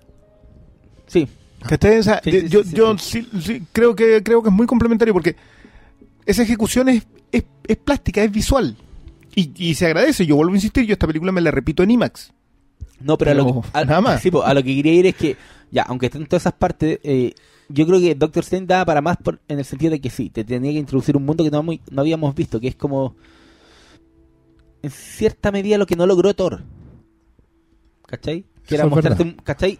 Eso es verdad, Sí. Era, del otro mundo posible. El otro mundo de. ¿Cachai? Sí, hemos visto hasta el cansancio el mundo eh, humano, de la tecnología, del avance, de los espías, ¿cachai? Pero todo el mundo místico, sobrenatural, paranormal de Marvel hasta ahora yo creo que no le han sacado el jugo, salvo en Ant-Man que sí se meten con esta idea de la tecnociencia. eh, de los átomos y, y no me acuerdo cómo se llama el, el término del Sí, pero, universo. pero al final es el, el- lo que hace Strange hacer la misma ejecución que tienen al final en Ant-Man. Sí, vos, pero por eso, pero queda tan superficial que uno se queda el sentimiento clásico de le faltaron chauchas para el peso. Y eso creo que es definitivo en este tipo de películas que siempre le falta la chaucha para el peso. Salvo Winter, Winter Soldier. Soldier. Sí. Hacer. Ya, pero, pero es buena la teoría del Diego de que estas son estas películas Sí, que yo, directa video, digamos, o de... O de yo creo que aunque uno aunque uno es la, asuma, Friki- la Freaky Friday, Sí, la no, pero Juego de Gemela. pero la wea es que aunque uno Y abrace si, y si las pensáis así son una bendición. sí, po, pero aunque uno aunque uno abrace o esa idea qué bacán No, y ojo poder que- ver películas así desechables que en esa calidad, porque antes las películas desechables eran como el pico, ¿cachai? ¿Sabes No estaban yo- tan bien yo- ejecutadas. El espectáculo, tú no veías ni una película desechable digna de verse en IMAX. A eso me refiero, ¿cachai? Como que si niveláis para abajo es más, es más satisfactorio. Ah, pero yo, creo- yo creo que sí. Puta, es que esa es la weá por aplica cualquier, aplica cualquier Sí, cosa, a cualquier universo. Pero yo creo que sí, es como, oh, igual, la- igual las precuelas de Star Wars son la raja si estaba la batalla por Endor, pues weón. Yo creo que se da en todo, ¿cachai? Pero la weá es que Eh, ¿What? El batalla batalla por Endor, Endor, la- pues, la- sí. el spin-off de los vivos que era como el forro, por eso digo, weón, ya, si veis las Pero precuelas. era bueno para haberla usado en la noche. po. en- no, Bueno, en en la tarde, mañana. En la sábado en la mañana. Pero la weá es que. sí, pero ¿sabéis igual- qué? Yo creo que... puta, creo que acá hay, hay fuera de taladro o con el taladro, digamos, más... No en percutor. Creo, creo, que, creo que es súper bueno asumir de una vez por todas de que... Que no todas las películas pueden ser The Dark Knight. No, no, no. Y que, y que nosotros somos lectores, leemos cómics, mm, hemos leído superhéroes, la mayoría entramos, digamos, por eso. Pero el cómic de superhéroes también tiene el relleno. Es lo digamos. mismo. ¿Cachai? O sea, De hecho, el, reme- el, el relleno prima. cl- claro, no, no, no. Y, Sí, y tenéis no, buenas etapas. Asumámoslo, asumámoslo. El relleno prima en, en el género superhéroe. Pero mire, piénsalo. Yo la otra vez ah, conversaba con un amigo a propósito de Era Ultron. Que Era Ultron tiene, está basado en un. En esa etapa de buses con Pérez. que es súper épica. Pero tampoco es un momento extraordinario en, en los Avengers. No es trascendental ni ninguna cosa. Es- es la weá. Mira, a la semana, ¿cuántos cómics de superhéroes saldrán? ¿50? O sea, no, al, al mes. ¿100? 100. ¿100? Ya, por entre una sí, sola po, editorial salen como como 70. Ya, pero, ponle- no- pero es que no estamos tan restringidos al género. Porque No, por ejemplo, hoy día si tú estás leyendo, qué sé yo, Visión, sí, es Ya, superhéroe, pero pero, pongo no ya, es- demos un número. Ponle claro. 120. De esos 120, ¿cuántos serán actualmente los que salvan la plata? Ya, pero incluso los ¿Tres? que, los ¿Cuatro? que- esos ¿Cachai? tres que son extraordinarios siguen perteneciendo a un género muy circunscrito. Y nosotros yo creo que de alguna manera estamos tratando de... Ya, perfecto, va a haber un Dark Knight. Eh, pero Dark Knight es una revisión del, de este arquetipo. Desde del- otra mirada. de- po. claro, del, del justiciero oscuro y del payaso, del príncipe payaso. En clave Eh, hit. en claro, y en clave, y en clave hit, y en eh, menos mal que en le hizo Michael entrevista a Michael Mann eh, Nolan. Pero todo eso pasa porque la gran gracia que ha tenido Batman es que toma otros géneros y los mete en Gotham. Y eso termina por funcionar. Sí, pues tenía el terror, el... Tení- tenéis terror, tenéis noir, tenéis un montón de otras cuestiones, tenéis el policial, etcétera, etcétera. Pero en general el superhéroe es muy difícil que tome otro género. Superhéroes en los cómics es su propio género. Entonces por eso cuesta tanto llegar y redefinirlo en el cine. No, y, y en, la- en- en el mismo personaje es raro el riesgo. Porque Claro. Sí, Ya, eso es sin duda alguna. Tomemos el ejemplo más, más clásico que es Superman. Hace 3, 4 años a Straczynski se le ocurrió quitarle el- la capa y hizo que Superman recorriera a pie Estados Unidos. Nadie Pero- lo no. ¿cachai? Pero no era una mala idea No era cosa. una mala idea, pero hay, Pero hay- hay- funcionar de- de- en- desde el mismo Sí, lector hay un cierto rechazo al cambio. Era un American Gothic en clave superhéroe. Ya, pero es que esa es la idea. Cuando tú tomas otros géneros, otras historias y las insertas acá. En cambio, lo que ha hecho Marvel, muy atinadamente creo yo, es contarte historias de superhéroes en el cine. Entonces, cuando dicen, yo creo que errado, porque las mejores películas de superhéroes no son de Marvel. Si, entra una es Winter Soldier y entrará quinta, porque está están Spider-Man, están las X-Men, está Dark Knight, está mm, la Superman de Donner y ya tenéis las cuatro primeras. Entonces, Marvel yo creo que está haciendo en la línea media. Y es muy cierto lo que dice el Diego con que, claro que ir a ver una de estas películas de relleno a IMAX o a, la sala más grande que podáis pillar y que sea un espectáculo es muy valioso. Y por eso le van tan, tan bien. Y por po. eso le van tan bien. Entonces, a lo mejor le estamos exigiendo al, al- al cine basado en cómics de superhéroes algo que no tiene que ser. No, que mira, yo creo que no es algo que no tiene que ser. Yo creo que sí es algo que tiene que ser. Pero a esta altura, ¿Pa' ya. qué? a. Marvel, ¿Pa' o qué? sea, película 14, ¿cachai? Yo No le pedir un otra cosa. Exacto. Ya, ahí, completamente yo ahí estoy. Como. Después de 14 películas, ¿de verdad queréis que tu, la escena post créditos te cambie la vida y sea una weá así más yo- de lo que es? Pero ¿cachai? Winter Soldier yo no le pedí que la... De hecho, la escena post crédito no, no tiene tanta importancia. Pero Winter Soldier es la 8, la 7. Pero ¿cuál es la No, escena post créditos? Yo ni me acuerdo, yo no sé cuál es. Eh, eh, Winter Soldier eh, pasando vivo por la por el museo ¿Ya? Y, Y la- los gemelos. el escudo. Los gemelos. No, los gemelos, la... y lo, oh, lo los gemelos. lo los gemelos eso, de. Pero lo único que hace es decirte, ah, es Viene, como- viene, sí. es- En el próximo capítulo de Ya, pero Marvel. Winter Soldier es cuál, la 8, la 7? No sé. O sea, Como la esta- 8-9. Ya, esta misma conversación en la 8 hubiese tenido exactamente el mismo peso. Lo que pasa es que, claro, ya lleváis Ya en la llevamos 14 y en la 14, 14 mayor, ya es mayor menos. razón para decir, ¿para qué? ¿Para qué? Es que, Pero es que esa es la weá, yo creo que es fácil decir para qué, es fácil decir ya, conforme nos Ya, pero- pero, pero ¿por qué, pues, weón? Porque hay que pedirle el, el mínimo como un múltiplo. pero es que sabéis que esto, es- esto no es como el vaso medio lleno, eso más mm, medio vacío. Esto es cuando Es te que- quedó el conchito y igual No, es estáis que- feliz porque queda algo. Mira, es que 14, después de 14 películas donde ya hemos visto los mismos defectos, hemos visto una fórmula transformarse en un imperio delante de nuestros ojos. Para mí ya eh, eh, no es que no lo encuentre tonto, sino es que es como tanta energía, no, no merece Pero tanta yo, energía. yo concuerdo ¿cachai? contigo. Sí, Entonces, hablemos de completamente. Entonces, no, no, no, ni, siquiera, ni siquiera eso. Yo estoy hablando del, del- de la exigencia, del, del, del weón, que poco satisfactoria fue la escena post crédito. Es como, loco, ya estamos Basta. hablando de un, es un plato de comida rápida, ¿cachai? Como, no es nada más que eso. Y lamento que no sea nada más que eso. pero ya me ganaron. Onda, ya sé qué es lo que es. ¿Me cachai? Que para mí era el argumento contrario a por qué yo debía aceptar Star Wars. Porque Star Wars no estaba ni cagando en ese punto de. de. de, de- de no- aceptación de mi parte. Y no lo ¿cachai? está Ya tampoco no- porque lleva una sola película. Exacto, pero entraron al tiro con, con una fórmula de comida rápida, entonces yo por eso lo rechacé tanto y por eso lo paso tan mal. Pero, claro, después de, de la película 14 de comida rápida, yo probablemente no, no esté tan indignado. Y ya no Ya. diga, weón, Pero este- esto, esto es el efecto lomitón. sí. Que, Sí. que alguna vez fue un gran local para comerte hamburguesa. Pero es que fue alguna vez un gran local, Marvel, Marvel Movies. Ah, Nos gustó Iron no, Man. claro, tuvo, gustó- tuvo, tuvo un local en que el cocinero era bueno. Tuvo puntos altos, Claro. tuvo, hizo weas que nunca se habían hecho, nos hizo sentir a nosotros nerds muy asegurados, como weón, wow, es posible hacer weas en grande y Y todo. tuvo el Pero siempre nunca estoy más- nunca sí, más salió siempre de estoy ahí. enojado. Sí, tuvo. Nunca más salió de ahí, siempre se quedó, se contentó con, con tenerlos a todos contentos. Ya, ¿Cachai? entonces, mi teoría del Marvel está bien, po. Sí, está bien, está bien. Pero yo sentí que al principio esta conversación era... Se estaban ensañando. No, con- no, no, con el yo, yo, lo dije claramente. Es lo que es. No, pero no Me la repito en IMAX, No ofende. pero es olvidable. Pero ¿a ustedes les gustó más Ant-Man, por ejemplo, que esta? Yo creo que propone un poquito más Ant-Man, pero no sé en realidad qué tanto podía haber prometido sin la intervención. O sea, como que sé que está truncada y la siento truncada. Pero gozo independiente de estos personajes secundarios, el par de pacos que anda ahí que son un- una ridiculez, pero que te le encargo más encima que dos actores que son muy buenos. Que una tontera, el villano es horrible. Pero aún así sabía que había algo detrás. Lo de Michael Peña es... Pero lo de Michael Peña también es ya casi la deformación del, del humor Marvel. Es llevado al extremo Es la que son- tontera Marvel. Es la misma weá Sí. Pero, Eh. pero ya, pero ahí exageraron. O sea, la secuencia de la contar la historia es una... Sí.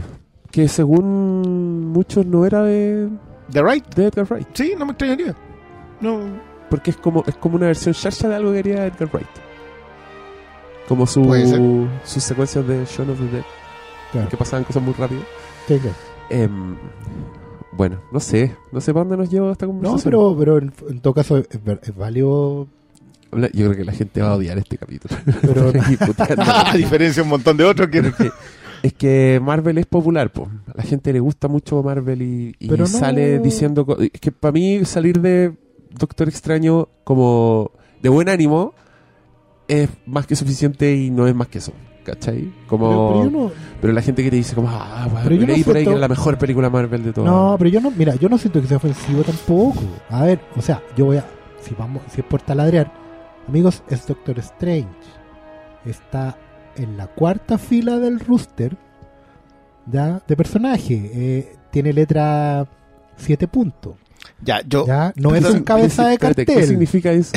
Estoy pensando en un cartel de Lula cartel. Palusa. Claro, ah, ya, pero pero claro, ahí entendí. Ya. Ah, Doctor Strange está como en la quinta fila, ¿no? Al lado de Mazapán. decís No digamos así, claro. O sea, igual a mí me parece un poco tierni, y tierni con I, eh, cuando veo la publicidad y bueno, cambiar el mundo. Oye, qué bonito que un personaje tan chiquitito como Doctor Strange ya tenga... eh, Un personaje que nunca han pescado, en realidad. pero si Doctor Strange está ahí con Luke Cage, po, está ahí con Iron Fist.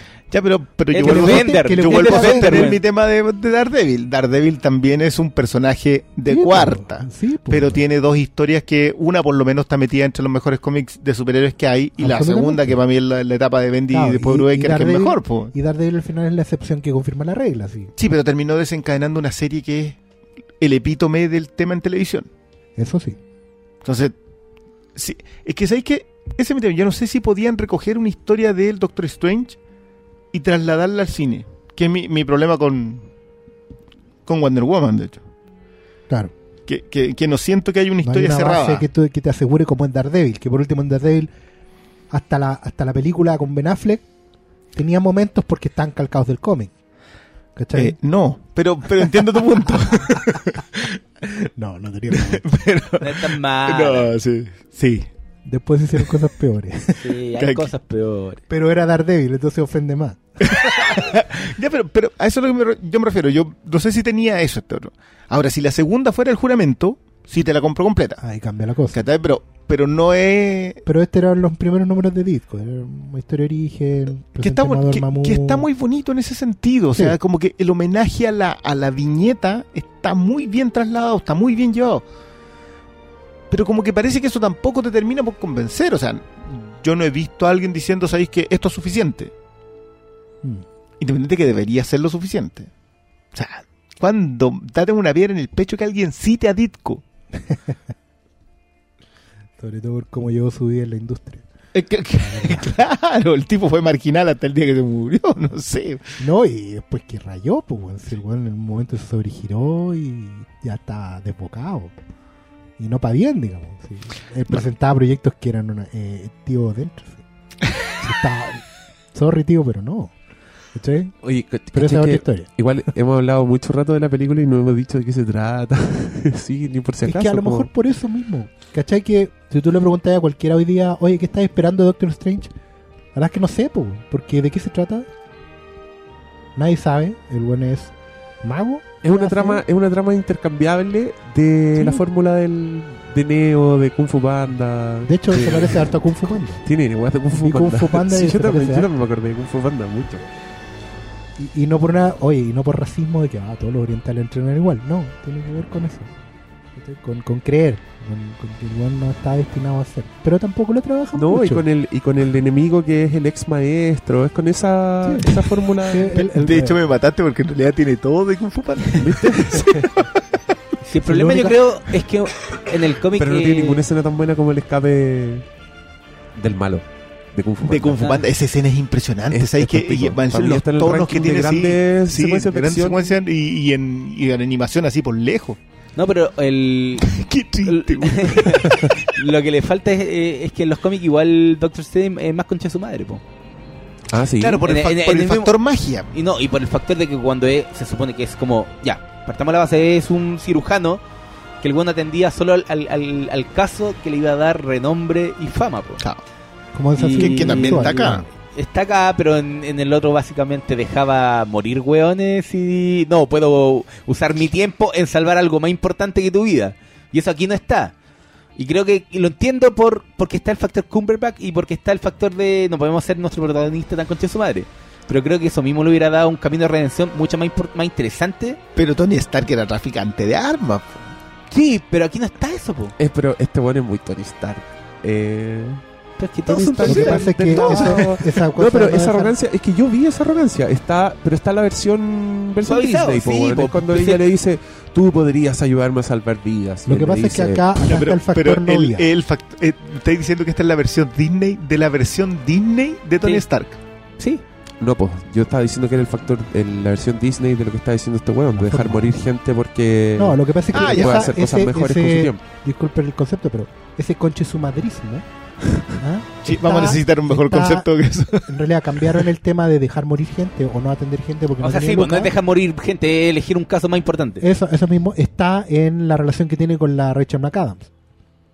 Cuando él la manda literalmente a sí, Frank pues. Mono, ¿cachai? Eh, Ya, pero. ahí ahí muestra. Sí, pero justamente ahí muestra el nivel de conche sumadrismo que uno dice: Este no tiene vuelta.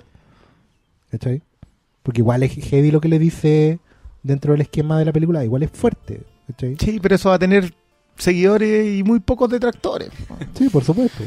Pero. Y- pero si ya dijimos por qué, po. la versión Disney. ¿Qué quieren? pero no, no, va, no va a salir de un... Mira, yo creo que las películas Marvel no van a salir de un safe space que después de un rato ya es súper irritante.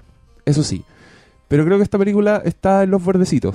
Está en los aros externos del safe space. Es que Y eso para mí ya lo hace disfraza- refrescante. bien, claro, y- Salí- y- Lo pasé bien y la quiero ver en IMAX porque la weá es, es impresionante. Ha- Hablemos, hablemos de lo visual, como para que, que- que quede claro por qué sí. Dale. Porque hemos hablado mucho de la estructura, de, de las costuras del traje.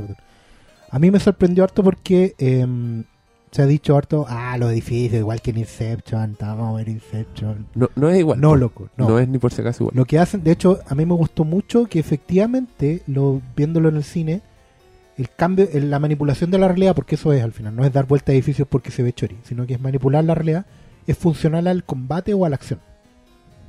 A mí me gustó mucho eso porque era, era casi como jugar una suerte de, de, de, de, de, no ajedrez, pero una cuestión de equilibrios que igual e- era, era in- interesante ver. A mí me ha gustado mucho ver un documental de cómo planificaron la secuencia. Porque en general nada es tan gratuito. O sea, cuando el malo de Mikkelsen, que ni me acuerdo el nombre, digamos, Mikkelsen Man, da vuelta a un edificio, es para que el otro se Era caiga. O para que él pueda escapar. O sea, no, no es gratuito así como vamos a dar vuelta a los edificios para que se vea bacán, sino que es funcional a, lo que están haciendo. ¿Cachai? Usarlos como escudo, eh, dejar al otro sin pie. Es casi como un combate bien básico, pero es un combate marcial. ¿Cachai? Claro, si el problema que tiene eso, que, que yo igual lo encuentro súper, digamos, entendible, es la misma crítica que le hacían al de mm, I'm in the higher ground. O sea, son gente que ya puede mover objetos, prácticamente volar, eh, no sé, hacer un montón de cosas, pero le gana el otro porque está más alto. Entonces acá la persecución, tú estás siguiendo a alguien que puede doblar literalmente la realidad, pero necesita un pie. Claro. Entonces, ah, es es súper raro de dónde te agarráis en esa lógica. Ahora a mí me importa un comino nada de eso.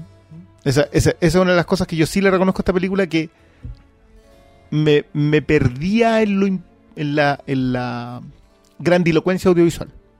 O sea, yo de verdad me sentía imbuido en lo que estaba pasando y decía, "Ah, esto- es impresionante. Y, y me pasaba eso, o sea, como que no, no sabía cuánto duraban las escenas, ni... De hecho, la película no pasa las dos horas. eh, es probable, ¿no? Sí. La sección de la, la secuencia de hermano yo la encuentro increíble. Sí. O sea, esa- pero sí, audiovisualmente es instrumental con como eh, suspensión de la realidad Sí, claro. y de la lógica y bueno, está en eh, Ahora mágica. también también defiendo eso yo de que de que hay que ver la Animax y en cine porque hay efectos que yo en un momento sentí que estaban tan al límite de lo que se puede hacer todavía que creo que cuando las vean en pantalla chica van a sufrir. Había, había ciertas ciertas caídas de los personajes, ¿cierto? Sí. Que se podía alcanzar a ver el, el- el digital, ¿cachai? Pero por lo mismo es mejor verla en pantalla grande. No, hasta aquí, hay que verlo en pantalla lo más grande posible. Yo creo que en pantalla chica se va a perder. Se va a perder harto. A mí Mucha me, la pasa- me acordaba, que- ponte tú, cuando yo Spider-Man 1, hay varias secuencias de Spider-Man que en el cine eran la zorra y que ahora tú las veías en, en la casa y... No, amigo, hay videojuegos que se ven mejor. Dicen como el hoyo. Sí, se Sí. ven súper mal. Pero por lo mismo, hay que entender el contexto y aprovecharla en ese sentido. O sea, na- si la quieren ver, no la esperen para verla en versión cam ni una de esas weas. Puta que son ordinarios. No, si usted es ese auditor, no, no siga escuchando. Vaya, busque la versión cam del podcast. Yo pensé que estábamos en eso. Chao. Pero si tú dijiste en el gobierno anterior estas cosas no pasaban. Sí, ¿viste? Contest- Oye, ¿contestamos preguntas? Sí, Ya. contestemos preguntas. Ya, Toco. Julio Bravo de Nostroza dice, ¿consiguieron dejar la puerta abierta al multiverso? Sí, pues. ¿Qué dice Doctor Mal? No sé, ya, la, la- la puerta, puerta, puerta, es como la ventanilla así del baño. Entreabierta, así. No, yo creo que igual te dejan claro que existe. Lo que pasa sea, es que no hacen sí, pues, revisión la- de la ninguna cosa. sí. Lo dejan planteado. Y con eso, igual creo que con eso batizo. Ahora sí, pa- no, no pueden película Marvel, ¿para qué profundizar? Esbozando la wea ya, ya cumple la tarea. Y justamente el abrir los portones al multiverso como en Iron Man 2 tampoco es saludable. Así que mejor que sea más piola. De hecho, yo creo que lo recomendable es que una película Marvel no tardee mucho porque si no deja en evidencia que no le funciona. Marvel no usía el taladro. O sea, sí, dejó abierta la puerta, pero es como la puerta del perrito, pero eso es suficiente, según Si el no necesitáis más. Sí. Jorge Alcayaga, aprovechando que van a hablar de superhéroes, el tráiler de Logan. ¿Qué tal? Logan, la supuesta última película de Wolverine, de Hugh Jackman Wolverine, en que él es un viejo y escucha a Johnny Cash. Yo ¿Cómo era la weá? como todo viejo que se precie. digo. Como- claro, lo que pasa es que, mira, yo, Para, ¿Tú escuchas a Johnny Cash? Yo escuché a Johnny Cash. Sí, me considero un viejo. Tetita, Cristian Tetita. claro, claro, yo, yo tengo, Ay, ¿vos yo- qué escucháis? Yo también ¿Lo que los- escuchan los, lolos de ahora Yo acaso? tengo los cuatro Sí, volúmenes escucho- del American Recording. Que, Puro que, que son indispensables para mi gusto. sí. Puro Pero- reggaetón. Ahora, ahora digámoslo, la, la canción de Johnny. Cash es un cover de Nine Inch Nails, Sí. sobre la pronunciación, y que los mismos Reznor y el otro reconocieron que ya no les pertenece porque la versión de Cash es superior. ¡Wow! ¿Cachai? Entonces es un viejo, Ahora- viejo. Yo voy a, voy a confesar. Viejo No, de, Johnny, viejo de Johnny Cash Portal hizo un Lion. cover de, de, de Personal Jesus de Depeche Mode que también posiblemente sea superior. De hecho, Pero- eh, tiene pero uno ¿qué les de. pareció Logan, pues? Es que es el Pero, punto, ah, mira, oye, déjame aprovechemos decírtelo el pie para hablar de Johnny Cash, po. así. Déjame Bueno. decírtelo así. Eh, yo no quería, yo estoy Me en parada de el no ver de trailers. Yo no quiero ver trailers de aquí a mucho tiempo. Ah, ¿en no serio? estoy viendo ninguno. No, ¿y cómo te y no iba a ver el eso? vamos bien. De hecho, Strange vi uno solo y porque uno pasaron en el cine. ¿De qué? Dos veces. Ah, de dos Doctor veces en el cine. Hubo una premiere y pasaron dos veces el trailer de Doctor Strange. Pero yo no quería ver el de Logan, no está en ahí. No he visto el de Guardianes de la Galaxia, ni de Rogue One, no he visto ningún otro. Pero me dijeron que venía la canción de Johnny Cash y lo vi. Lo cual demuestra que en el fondo ese tráiler es todo Johnny Cash y Nada Wolverine. Mira, mi, eh, mi punto con el tráiler de Logan es que me recuerda muchas cosas que no son Wolverine. Desde videojuegos como eh, The Last of Us. No sé si lo cancha que es como Sí. un, un loco en un mundo post-apocalíptico con una niña recorriendo, bla, bla, bla. Ya, bueno. O, o también me molesta en esta película que es como te están metiendo el dedo en el hoyo para diciendo, oye, esta es la última película con Hugh Jackman, entusiasmense, porque esta es la última. Y si no la ven, no van a poder verla porque es la última. Y como que el- es como es- los conciertos como- de las bandas por despedida. Sí. ¿Está ahí? El, el ahora o nunca onda. Me estoy diciendo que después de que te mandaste eh, Wolverine Orígenes, ahora, ahora sí, bueno, ya te vi oportunidad en el pasado. No, no sé si caer de nuevo. Entonces, como vi algo que no me parecía realmente tan. Pero la anterior no era tan mala. No, sí, pero esta es muchas cosas que no son Logan y más encima como que dijeron, no sé, por el mismo Hugh Jackman dijo, vamos a hacer, eh, inspirarnos en Old Man Logan. Y todos los huevones empezaron a creerse, oh, viene Old Man Logan cuando es imposible que hagan Old Man Logan porque aparecen personajes de Marvel que Fox no tiene los derechos, ¿cachai? ¿Cómo cuál es? Partiendo por Hulk. Partiendo por Hawkeye, por Hulk, por Capitán América. Pero, pero Hulk sería in- indispensable en esta weá. ¿Cachai? En, en un Norman Logan en el cine. ¿Cachai? Entonces, como Bueno, veo. hay- No, y, y más encima. No, mi, mi- mi mayor punto es que en eh, X-Men Días del Futuro Pasado. Te mostraron un final feliz en donde Wolverine por fin estaba en su familia, con los buenos que habían muerto en Last Stand, un futuro con el profesor X, y en esta película está todo la... la- mierda, weón, y se fue ese final a la- al hoyo. Pero Es que la continuidad de las X-Men es como ni siquiera entre una película y la siguiente. Pero yo creo que- sentido, Pero yo creo que esto ya se fueron al chancho. yo creo No, que, yo, creo, que, que le tiene vamos a cambiar el nombre de este podcast y le vamos a poner pidiéndole peras al olmo. yo creo que, le- que los finales felices son para otro género. digamos. O para la última película, po. Pero aquí te necesitan, No. aquí necesitan No. estirar el chicle. No, Yo, como un, veterano eh, Escucha, y seguidor de Ford, tengo que reconocer que acá los guiños a, a The Searchers a mí me pegaron muy fuerte. Más que lo de Johnny Cash, incluso creo que, que se puede hacer algo con esa historia, eh, con Logan, que me, que me puede funcionar de verdad. Ahora, ya está. Vuelvo a insistir, el 2016 nos ha dicho hasta el hastío. No confíes en esto. No te generes expectativas de nada. No, no- Es que, mira, yo, yo no me cierro la idea de que la película pueda salir algo interesante porque es algo que no hemos visto en el cine, pero veo tantas cosas repetidas en la misma propuesta que están que me hace tener Claro, pero es prejuicio que- es y recelo, y es esa fue inevitable. Ya, pero es que para mí cuando me salen con la referencia de de Last of Us, Last of Us ya es la revisión de la revisión de la revisión de, De la, la revisión. revisión, Entonces ya es... No, córtenla, si no, ahí no hay una historia nueva. Pero siempre de esa historia vieja se puede... Perdón, nos quedan creo que dos semanas o tres semanas para poder comentar Train- el, el Tren a Busan. No hay nada nuevo en Tren a Busan. Pero puta que está bien hecho. Entonces, Bueno, sí. Yo voy a resistir en ese punto. El- Eso diría George alguien, Miller. que, diría alguien que la vio, pero no es el caso porque No, estamos todos no, esperando no. para verla en el cine. claro, yo no fui al Fantastic pero, Fest. pero en el mismo caso yo voy a seguir repitiendo ese ejemplo. George Miller dijo, todas las claves de mi cine, toda la acción está en Buster Keaton. Claro. Vayan a ver a Buster Keaton, que es un hombre que hacía películas del año 20, y ahí está todo. Si no hay que inventar nada en esta weá. Lo que hay que ir mejorando es la, la ejecución todos los días. Bueno, amigo Jorge Alcayaga, vimos el tráiler de Logan y nos pareció una mierda. No, pero la esperanza es X23. Nicolás, Sí. Vogt Parra. Si cada uno de ustedes tuviera la oportunidad de darle un cierre argumental al Marvel Cinematic Universe, ¿cómo lo harían? Y aprovechando lo mismo, ¿creen que esta saga termine alguna vez? Pero tss, nos pidió Ya, una, pero- pe- una pega que ni, ni Kevin Feige sabe cómo hacerla todavía. Es que los superiores por definición no tienen final, po. No, po. porque industrialmente están hechos para no tener final. son una continuidad. Sin embargo, cuando les han dado final, Es para crear un inicio. es para crear un inicio. O sea, esto debería terminar en una pantalla blanca, en la nada, donde nace algo nuevo. Un Big Bang de nuevo. Un sí. Big Bang de nuevo. Sí, los superhéroes son así. Qué son Secret Wars de tu parte, eso, Sala. Qué hickmaniano. ¿Viste? Pero sería fantástico, ¿no? Sí, claro, Sería hermoso pero... Reed Richards Un- un- creando un universo. Claro, y toda No, en este esperanza caso, ya en se este caso sería como Robert Downey así de 90 años mirando una pantalla diciendo y ahora comienza. It has begun. No, el buen apretando F5. Y la wea parte no.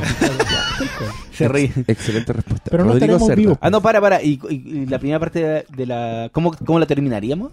Claro. Yo creo que debería aparecer Batman en pantalla haciendo un te paseo Marvel.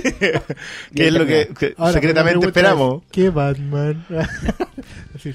Yo, yo creo que si seguimos así, el fin de esta weá va a ser los locos llegando al universo Star Wars, una weá así.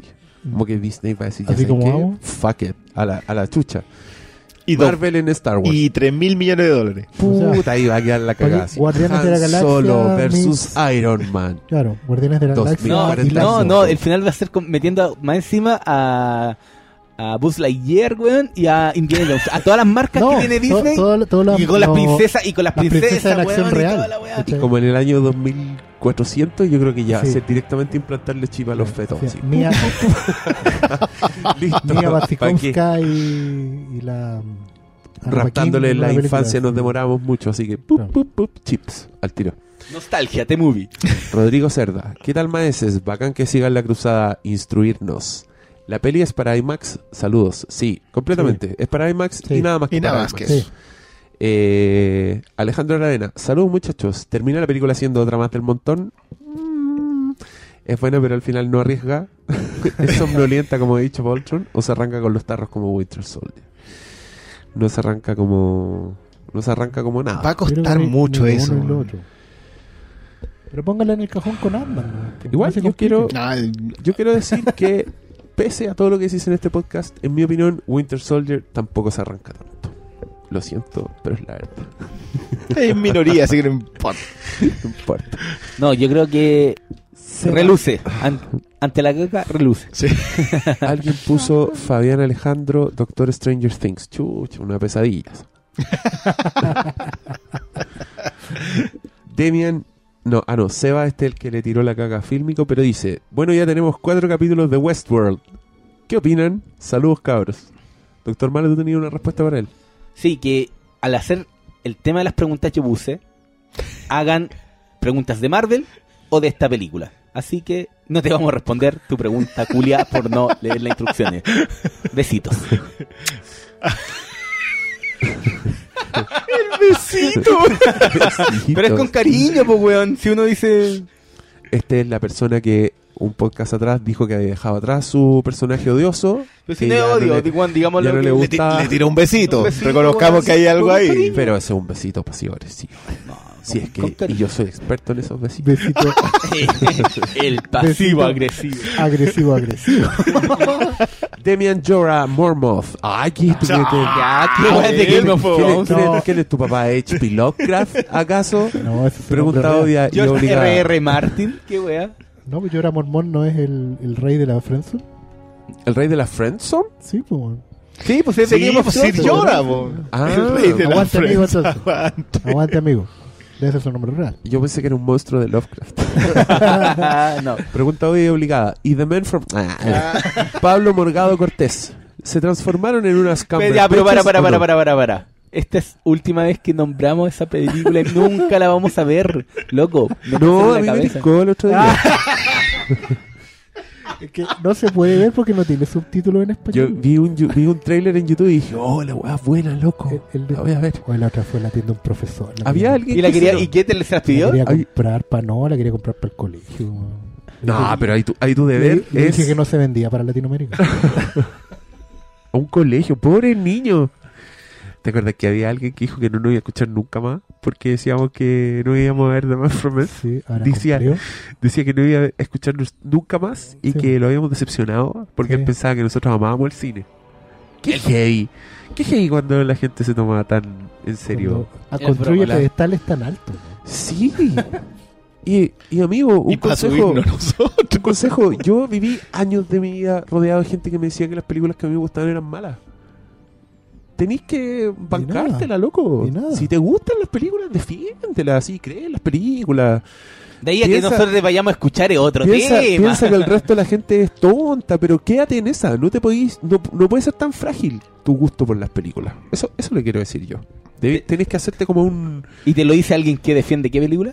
Uh, Jason, y no me importa, lo como yo que defiendo el fantasma. El fantasma. Va, el fantasma que camina, weón. Esa sí que. Billy. No, pero el, el Oscar es caliente solo por Catherine Zeta-Jones, digámoslo.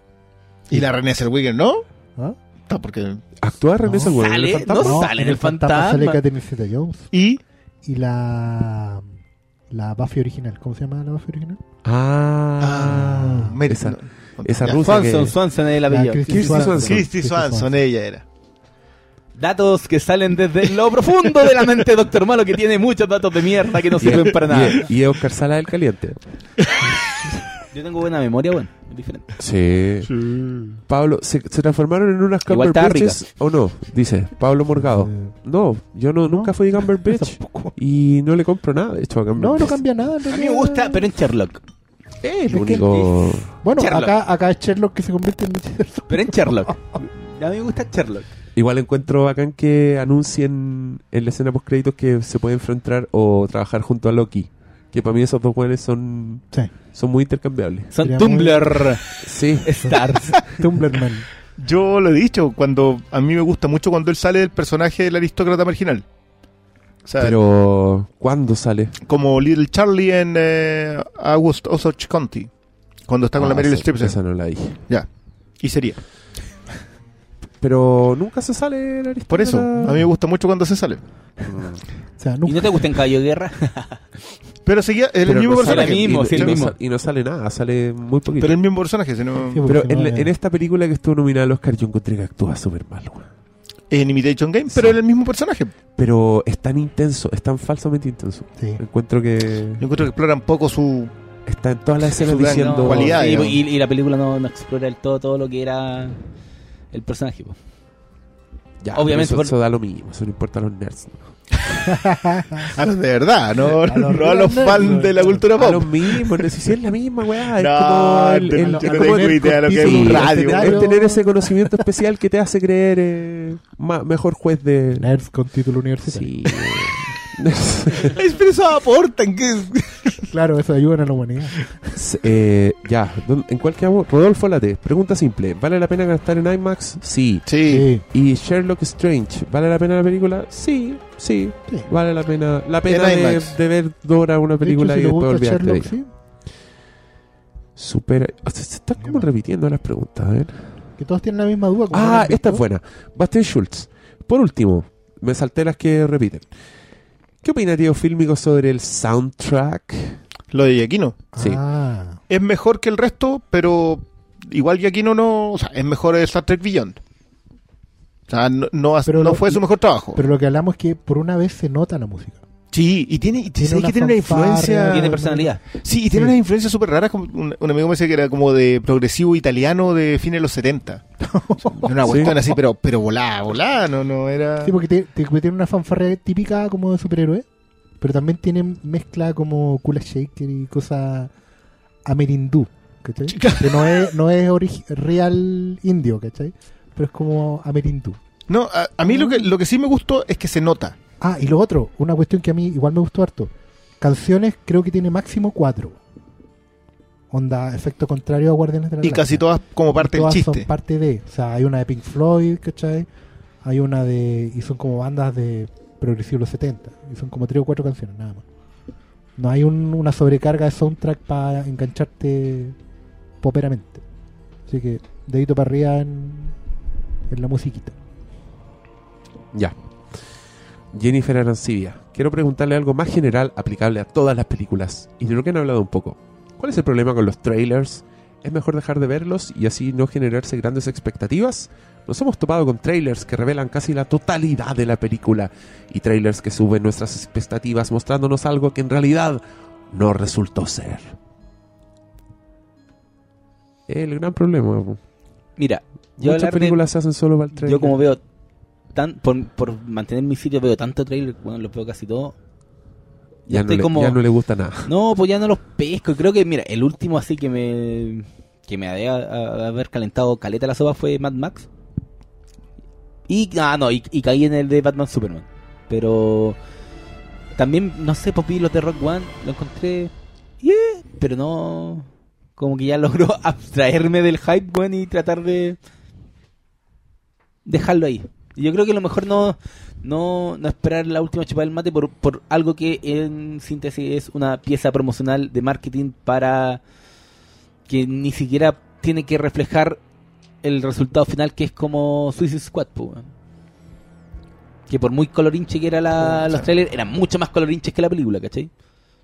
Entonces creo que vean los trailers, pero no Ahora igual tengan en claro que es Mm. marketing. Igual el tráiler tiene una función que es como el estudio sabe que tú solo vas a gastar tu plata si vas a la segura, porque evidentemente el 99% de las personas van a pagar una entrada por ver algo que les guste, no por experimentar nada. Eh, la- el- efectivamente el tráiler te vende toda la película, o sea, te tiene que generar una promesa de... Me estaba acordando de un tráiler que me tocó ver en el cine que es de Mi papá es un gato. Chucha madre. Y que era literalmente la película completa. De hecho, solo le faltaba el, La resolución. Y, claro, y, y todos sabemos cuál es, digamos. ¿no?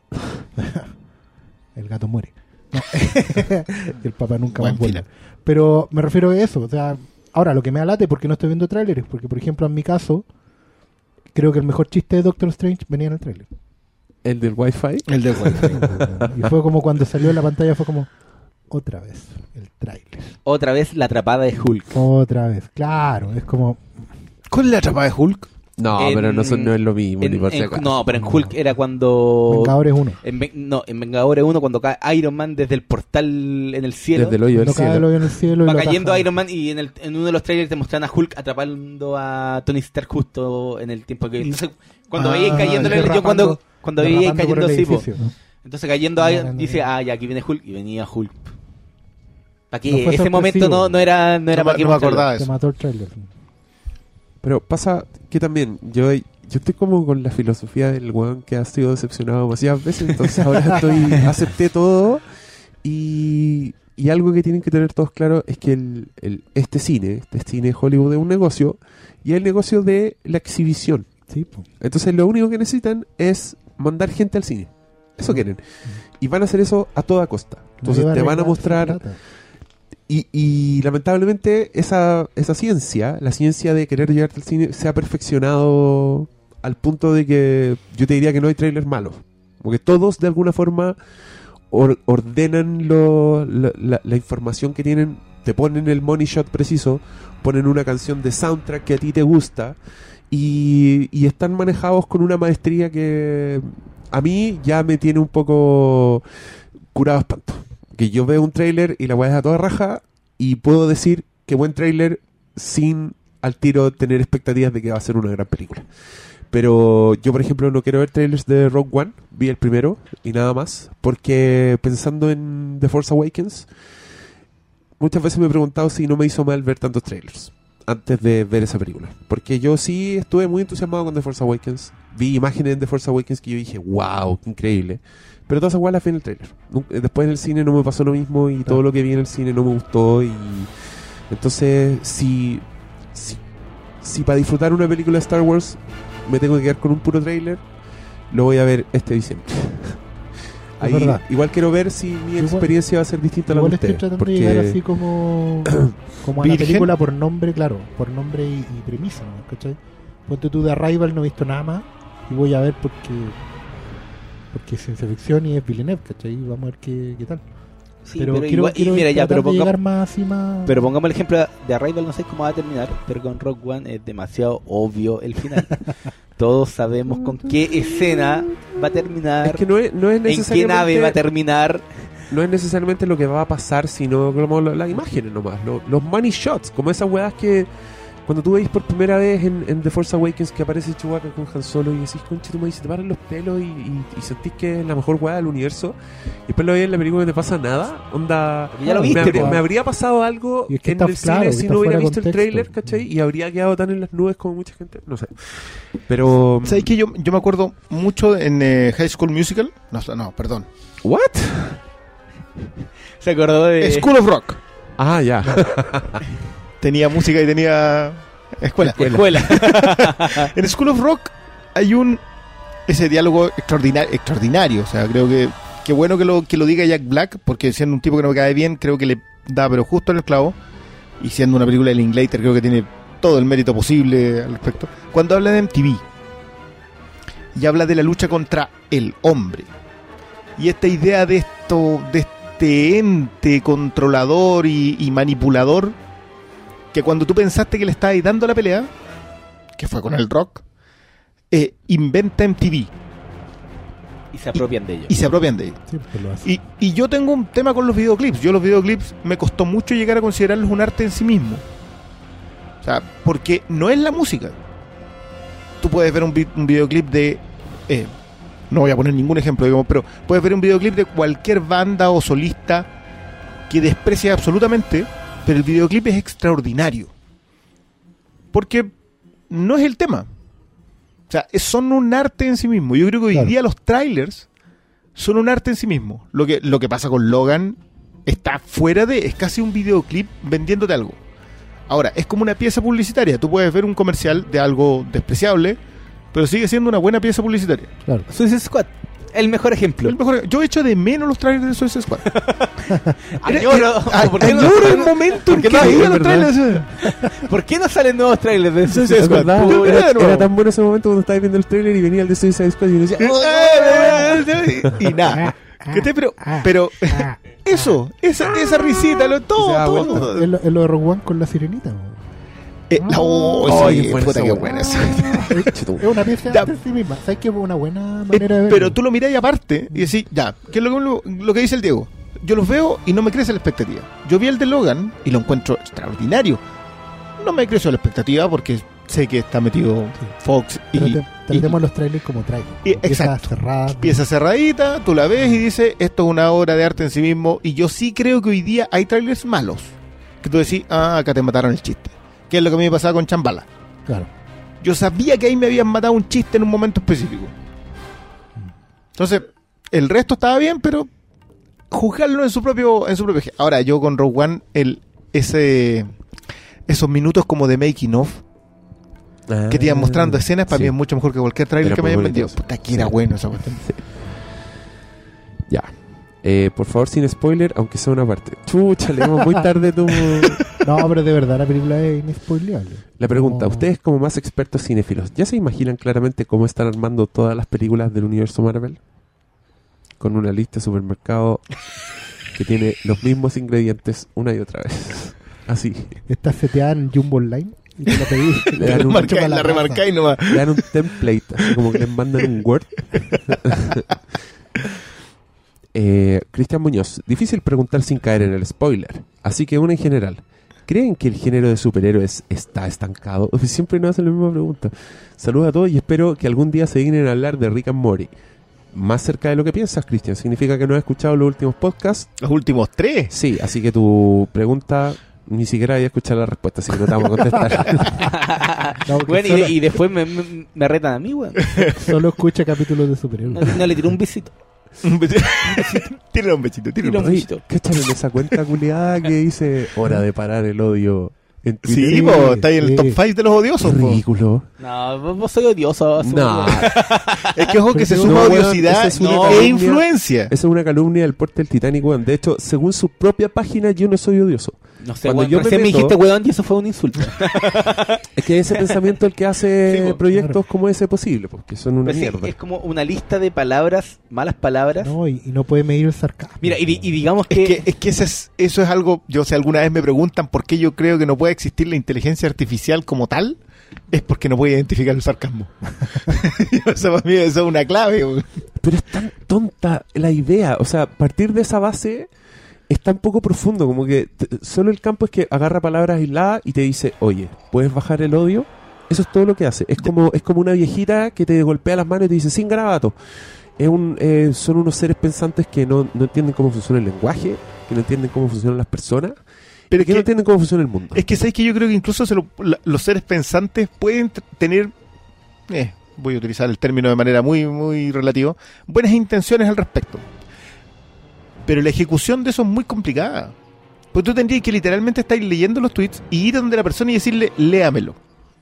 ¿qué es lo que estaba pensando usted Porque cuando escribió esto? No, y la inflexión, si al fin y al cabo esta cuestión tiene mucho que ver con la inflexión. Si la- ay, Ya, pero- perdón, pero... los chilenos somos sarcásticos, irónicos.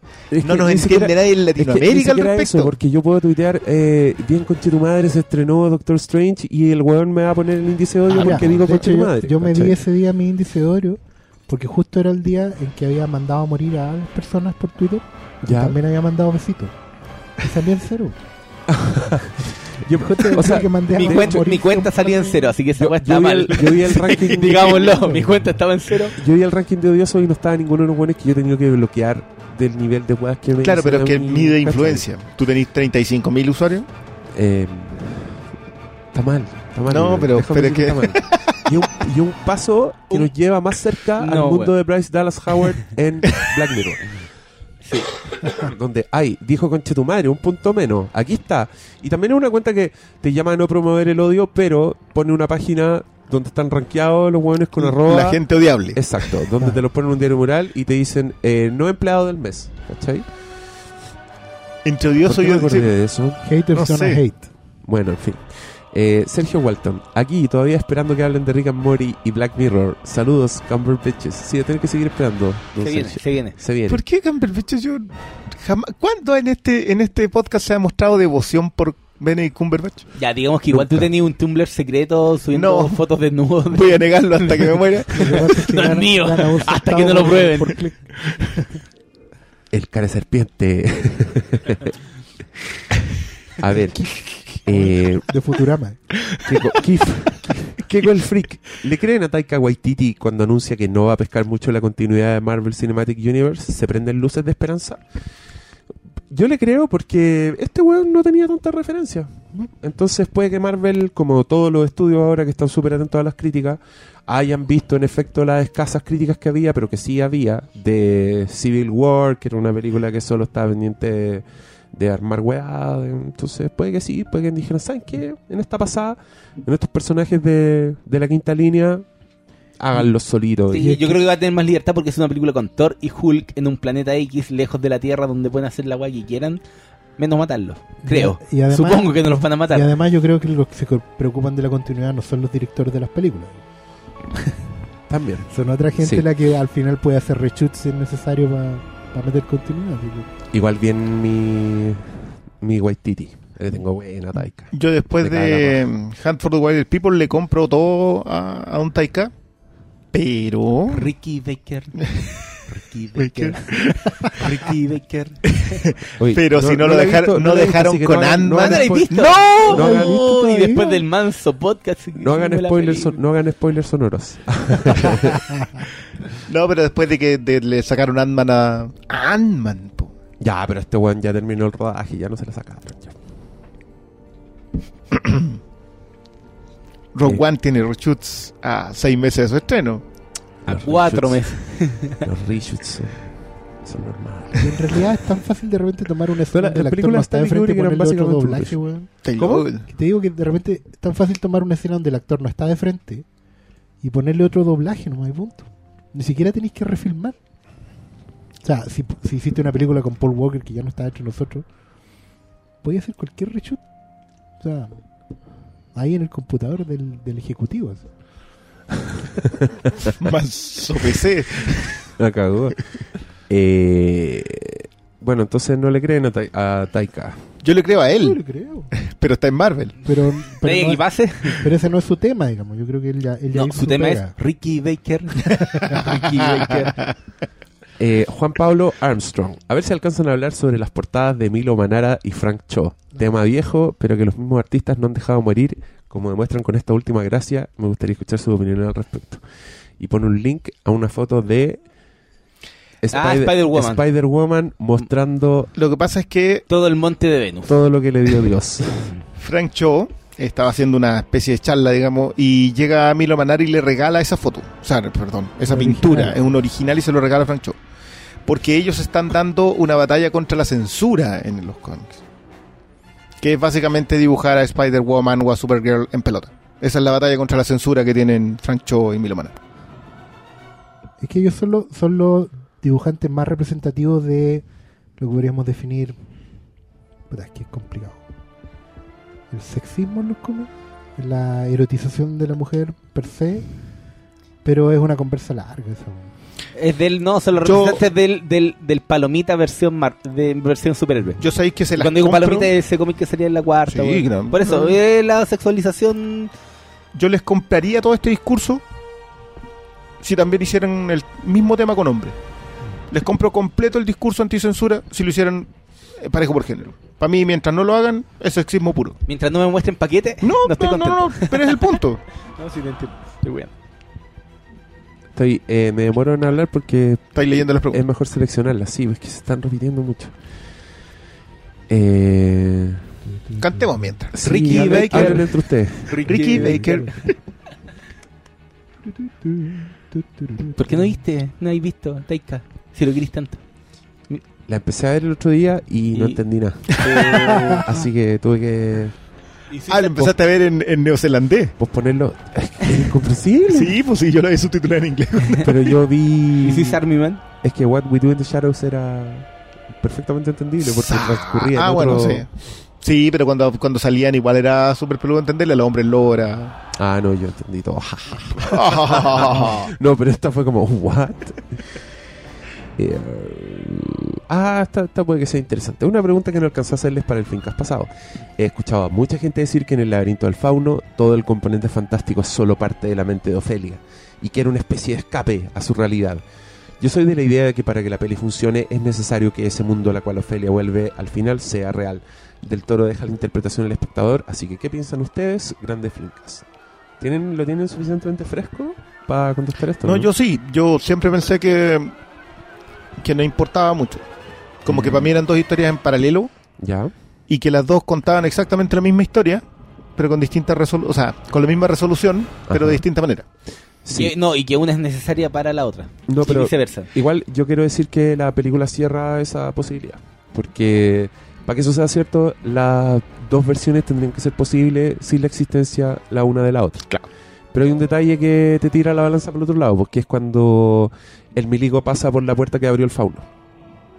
¿Cachai?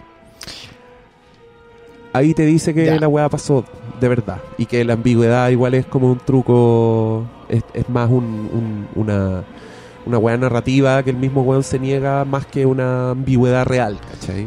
Mira, en los libros la yo. magia de, de, de Gaiman hay un diálogo que tiene Rick- esa Timothy Hunter con eh, Constantine. Y que Constantine trata de explicarle la magia a, a Timothy Hunter. Le dice, mira, básicamente la magia es como cuando tú vas caminando por la vereda y te bajas a la, calle. Son el mismo camino, pero uno es más seguro que el otro. Y no son en realidad el mismo camino. Te llevan al mismo, al mismo lugar, pero puedes caminar por cualquiera de los dos. Esa es la gracia de los magos, digamos, esa es la gracia de Timothy Hunter. Y, y a mí me pasó, probablemente porque creo que están siempre muy emparentados, creo que, que, los recursos a los que a los que tiene acceso del toro también pasa por ahí, que creo que juega con eso, juega con la idea de que tú puedes ir caminando por cualquiera de las dos, o por la calle o por la vereda, y uno es más peligroso que el otro. Entonces, claro, puede, puede que llegar a la esquina y dejar la puerta abierta. Que no recordaba el detalle tan fresco, pero sí, ahora que lo decís, para mí puede ser, eh, y, y tampoco me importa mucho, yo no sé si es...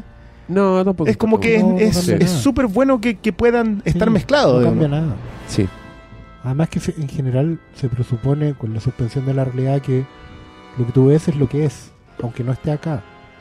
¿Cachai? Claro. En general, Está en pasando. ninguna, en ninguna película la imaginación por sí es algo que no estuvo. O sea, aunque hubiera sido un constructo de su mente, igual es un constructo. O sea, tiene estructura, tiene reglas, existe, aunque no exista. No sé si me explico. Sí. O sea, es co- esto es como el lenguaje. En el momento que tú nombras algo, le colocas un nombre a, a cualquier cosa, existe. Incluso a la nada, o a la fantasía, Sí, o a la ficción. ¿cachai? término muy ontológico, por lo menos. Sí. Así que en realidad lo importante es que sea que la historia llegue a donde tenga que llegar. ¿no? Y- o Bueno, sea, ojalá bueno, las historias buena lleguen como tengan que llegar con eso. Naldi Toledo, si ustedes fueran un superhéroe del MCU, ¿cuál serían? Saludos a The Hateful Four. Y alguien pone, contesten esta. Ray Richard, pero no está en el No, está ahí sonado, tiene que ser en el MSU. Ah, Si hay que contestar, tiene que ser del ahí. MCU. Ya, bacán. ¿Pero es cuál uno sería por, por sus características o cuál sería cuál uno querría ser? Yo creo que por características. Pa no, porque si fuera por ser, que todos dirían Tony Stark, pues, por último por las lucas. pues. nunca, nunca es malo. Claro, Sí. pero a ver, ¿cuál del MCU? No, MCU. no sé. No sé, es que es peludo. ¿Es un personaje o un superhéroe? Superhéroe, pues. No, entonces. Si ustedes fueran un superhéroe. Ah, ¿qué, qué personaje querían decir? JJ. Ah, tú serías JJ. Sí, yo sería JJ. Pero ese no es del MCU, po. Sí, po. No, pues, Ahora sí, po. Ah, amigo. verdad. Todavía no la han elegido. pero no va a ser J.K. Que no se sabe quién va a ser. JK va a ser el gordo. Gordon. ¿Qué? ¿Qué iba a salir de eso? Salir en un tanque el weón así, ¡ay, ay! Mueran todos. Malito. O, di- o digamos nosotros cuál sería el otro. Yo sé, Así aquí, aquí tanto lo bueno es como, como esa escena de los Simpsons, Bart, haz lo tuyo. Decir que y- Thor, por el martillo. Tú serías Thor por el martillo. Obvio. Oye, la wea que. No, no, en realidad Así decir, no vamos a ninguna parte. decir que, que la viuda negra, weón. Tú serías la Igual, viuda negra. igual rico. Ah. ah, entonces yo sería Hulk. Oye, e- esto se está de- descuadrando, ¿ah? Esto se está descuadrando. ¿Y Oscar? ¿Quién sería? ¿Odín? ¿Clint? Odín. Ah, Odín. Povin. O... Ya, sí, te veo. Te veo como Odín. O el si no, comodín. podría ser el comodín. El Joker. Comodín. Mauricio Moragas. Yo, yo sería Volstagg. ¿Goldstein? Volstagg. ¿Cuál es ese? El, el gordo de Thor, el amigo. Thor. El de barba roja. Ah, Ah, ¿Te demoraste en contestar? no está bien. Mauricio Moraga, pregunta para Hermes. Eh, para mí. ¿Qué se siente ver películas en cines norteamericanos más que la cartelera, el servicio, el sonido? Y nunca está de más repetirlo, gracias por el podcast. Ah, de nada. ¿Qué se siente ver películas en estado? ¿Sabéis qué? Hasta el cine de Marrasca sonaba la weá increíble y se veía increíble. Así que esos gringos se quejan de lleno. Bueno, las entradas igual son caritas. ¿Qué tan Eh, carita? ¿Cuánto en dólares? Eh, 12, creo que lo menos que pagué fueron 12 dólares y lo más que pagué fueron 18 dólares. Ya, pero eso es razonable. Pero oh, oh, es Mira, mucho yo- más caro que el cine en Chile. Sí, pues yo, yo fui igual este año a los United States y fui a un IMAX, como era el IMAX más bacán de Nueva York, 21 dólares, weón. Y todo el piso pegoteado. ¿La Así dura? que, sí. Ah, no, yo, yo no tuve esa experiencia. De hecho, yo entré a un Cinemark que le había mirado a huevo así, pero por ¿Ya? pico, y la hueá era una sala premium gigante. Tenía sillones que se movían y que se reclinaban. No, Y un espacio entre... Igual no me... Es que yo lo entendí porque, weón, en, en la entrada era como, cómprate tu bebida Super Size Plus. Weón, eran bebidas de como 5 litros para entrar. Entonces era normal que tuviera todo sí, pegoteado. adentro. todo, yo con- lo entendí. Pero, el- bueno, la, Pero el técnicamente sonido, la hueá no. son, son absurdos. Ya, pero estamos hablando de 15, 17 lucas más o menos, entre 14 15 lucas. 21 lucas yo Sí. pagué, me acuerdo perfecto. Son caritos. 21 dólares son 14, o sea, 21 dólares son 14 lucas. Y acá te quejáis cuando pagáis dos lucas y media. No, la no sé qué vale 7100.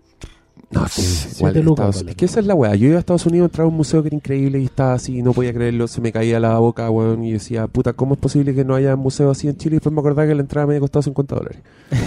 Si, en- si en Chile hubiera un museo que la entrada cuesta 50 dólares, o Vale, acuario, vale. el acuario nos costó la entrada 50 dólares, es como, weón, yo creo que lo quemarían. No podría existir. 33 lucas la entrada. A un acuario. O sea, esa weá aquí sería como. Y ni yo lo aceptaría, yo diría, weón, ¿cómo? Claro. eh. Pero claro. Pagaste eso porque andáis de vacaciones, pues, weón. No, y porque uno es weón también. Sí. Ya. No, y más encima, weón, yo fui al IMAX y vi el Día de la Independencia. Muy bien, la película del año, malito. Y así todo no te gustó, weón. Talá, weá, weón. Talá, weá. Eh, larga vida al taladro, dice Armando Valladares. Dos preguntas. Características del ñoño rata y cómo identificarlo. Adicional a superhéroe favorito de cada uno y por qué. Ah, pero está... No, está- no, mira, ya, ya hablamos del ño- ñoño rata. Eh, Hay un Hay un capítulo podcast entero. dedicado, un que se llama El entero. Nacimiento, el, que es el capítulo en que Sí. hablamos de Deadpool. Así que ahí están Sí. relacionadas las dos. Pero el resumen del el, el ñoño falso este que predica más... Pose. El posero. El posero. Que existe en cualquier... En todo, hasta, hasta lo, de- en el fútbol existen los... El que se lee un puro cómic y después te dice que la película no se parece al cómic. Por ejemplo. O que él se lee un cómic y, oh, yo soy experto en cómic. Oh, yo sé más de este personaje que tú. No, vayamos para allá. Vamos para allá. No. Ya, voy a leer. Tú sabes a lo que me refiero. Sí, voy, a sí. leer, voy a leer el WhatsApp. Voy a leer el WhatsApp interno. ¿Eso quieren? ¿Eso quieren? No. El pelambre. Eh, esto, aquí ya, para que taladren estos hueones. Es una duda que he discutido con amigos hace mucho tiempo y creo que por los derechos de autor nunca llegaremos a una conclusión. ¿Creen que Marvel puedan llegar a hacer una adaptación de House of M? Yo no tengo idea de qué está hablando este. Apliquemos Wikipedia. Casa Eh. de M fue un evento de los X-Men en donde eh, la bruja escarlata. Yo diría que el universo Marvel.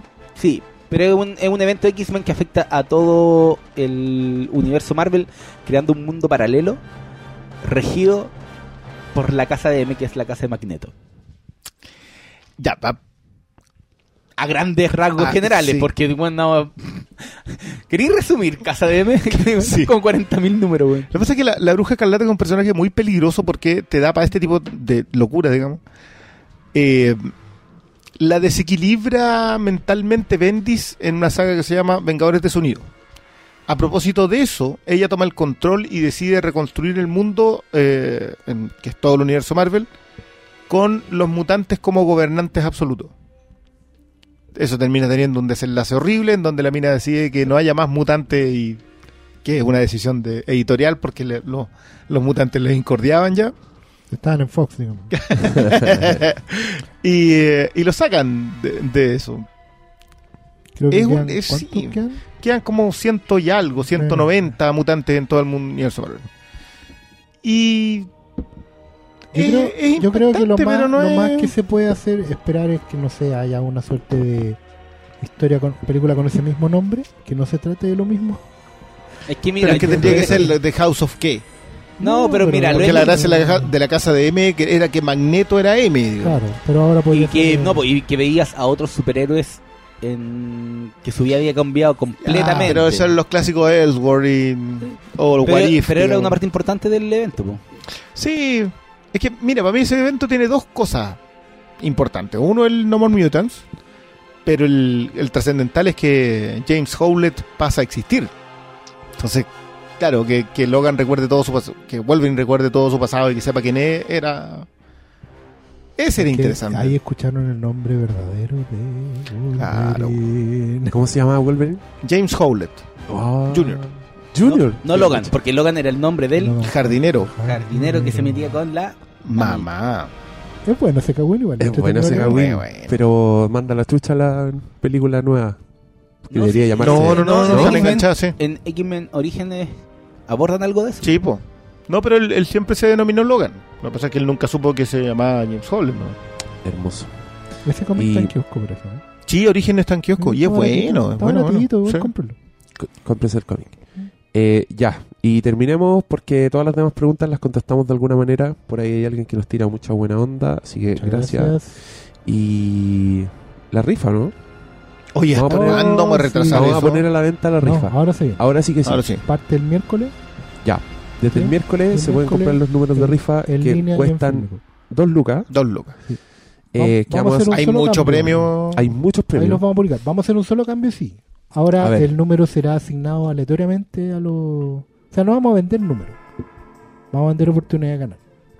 ¿Cómo? Mire qué hermoso. Es que- No eligen número. ¿Y cómo, lo, ¿Y cómo vamos a sortear? Pero es que, ah, mira, la experiencia anterior, ¿Ya? o sea, cada uno compra y compra una opción de ganar. Porque al final, en la experiencia anterior, todo el mundo me decía, ¿sabes que Le daba lo mismo el número. Y al final pasamos de 100 a 200, 300. O sea, hay gente que quería el 7, comprar el 107. que- Al final la- da un poco lo mismo. Cada uno con su nombre participa.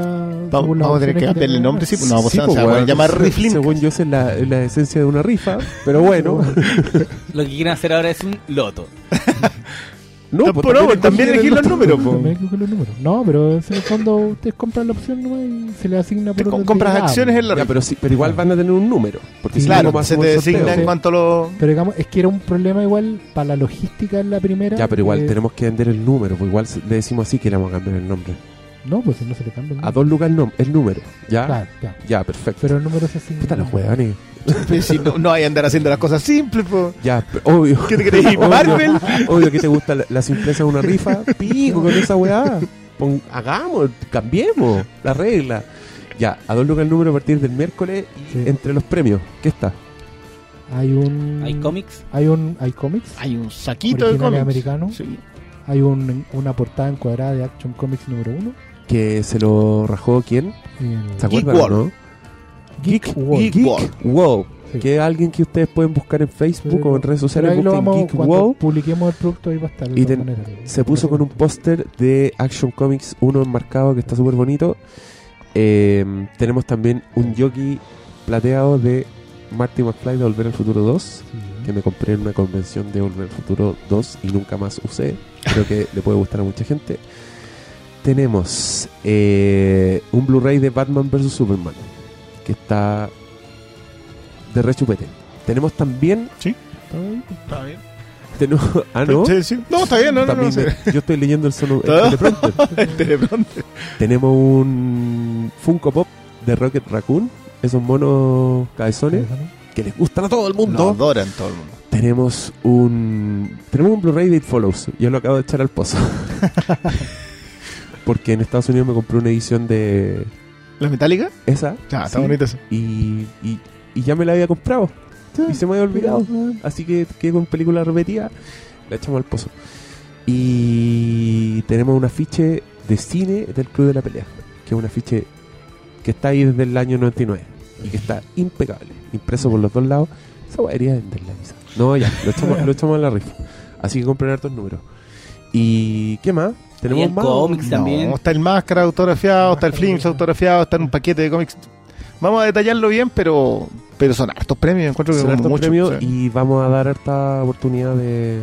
Ya, no me lo mostré más y ya hablamos. Ya quedó claro. Sí, me siguen poniendo el, el cerebro.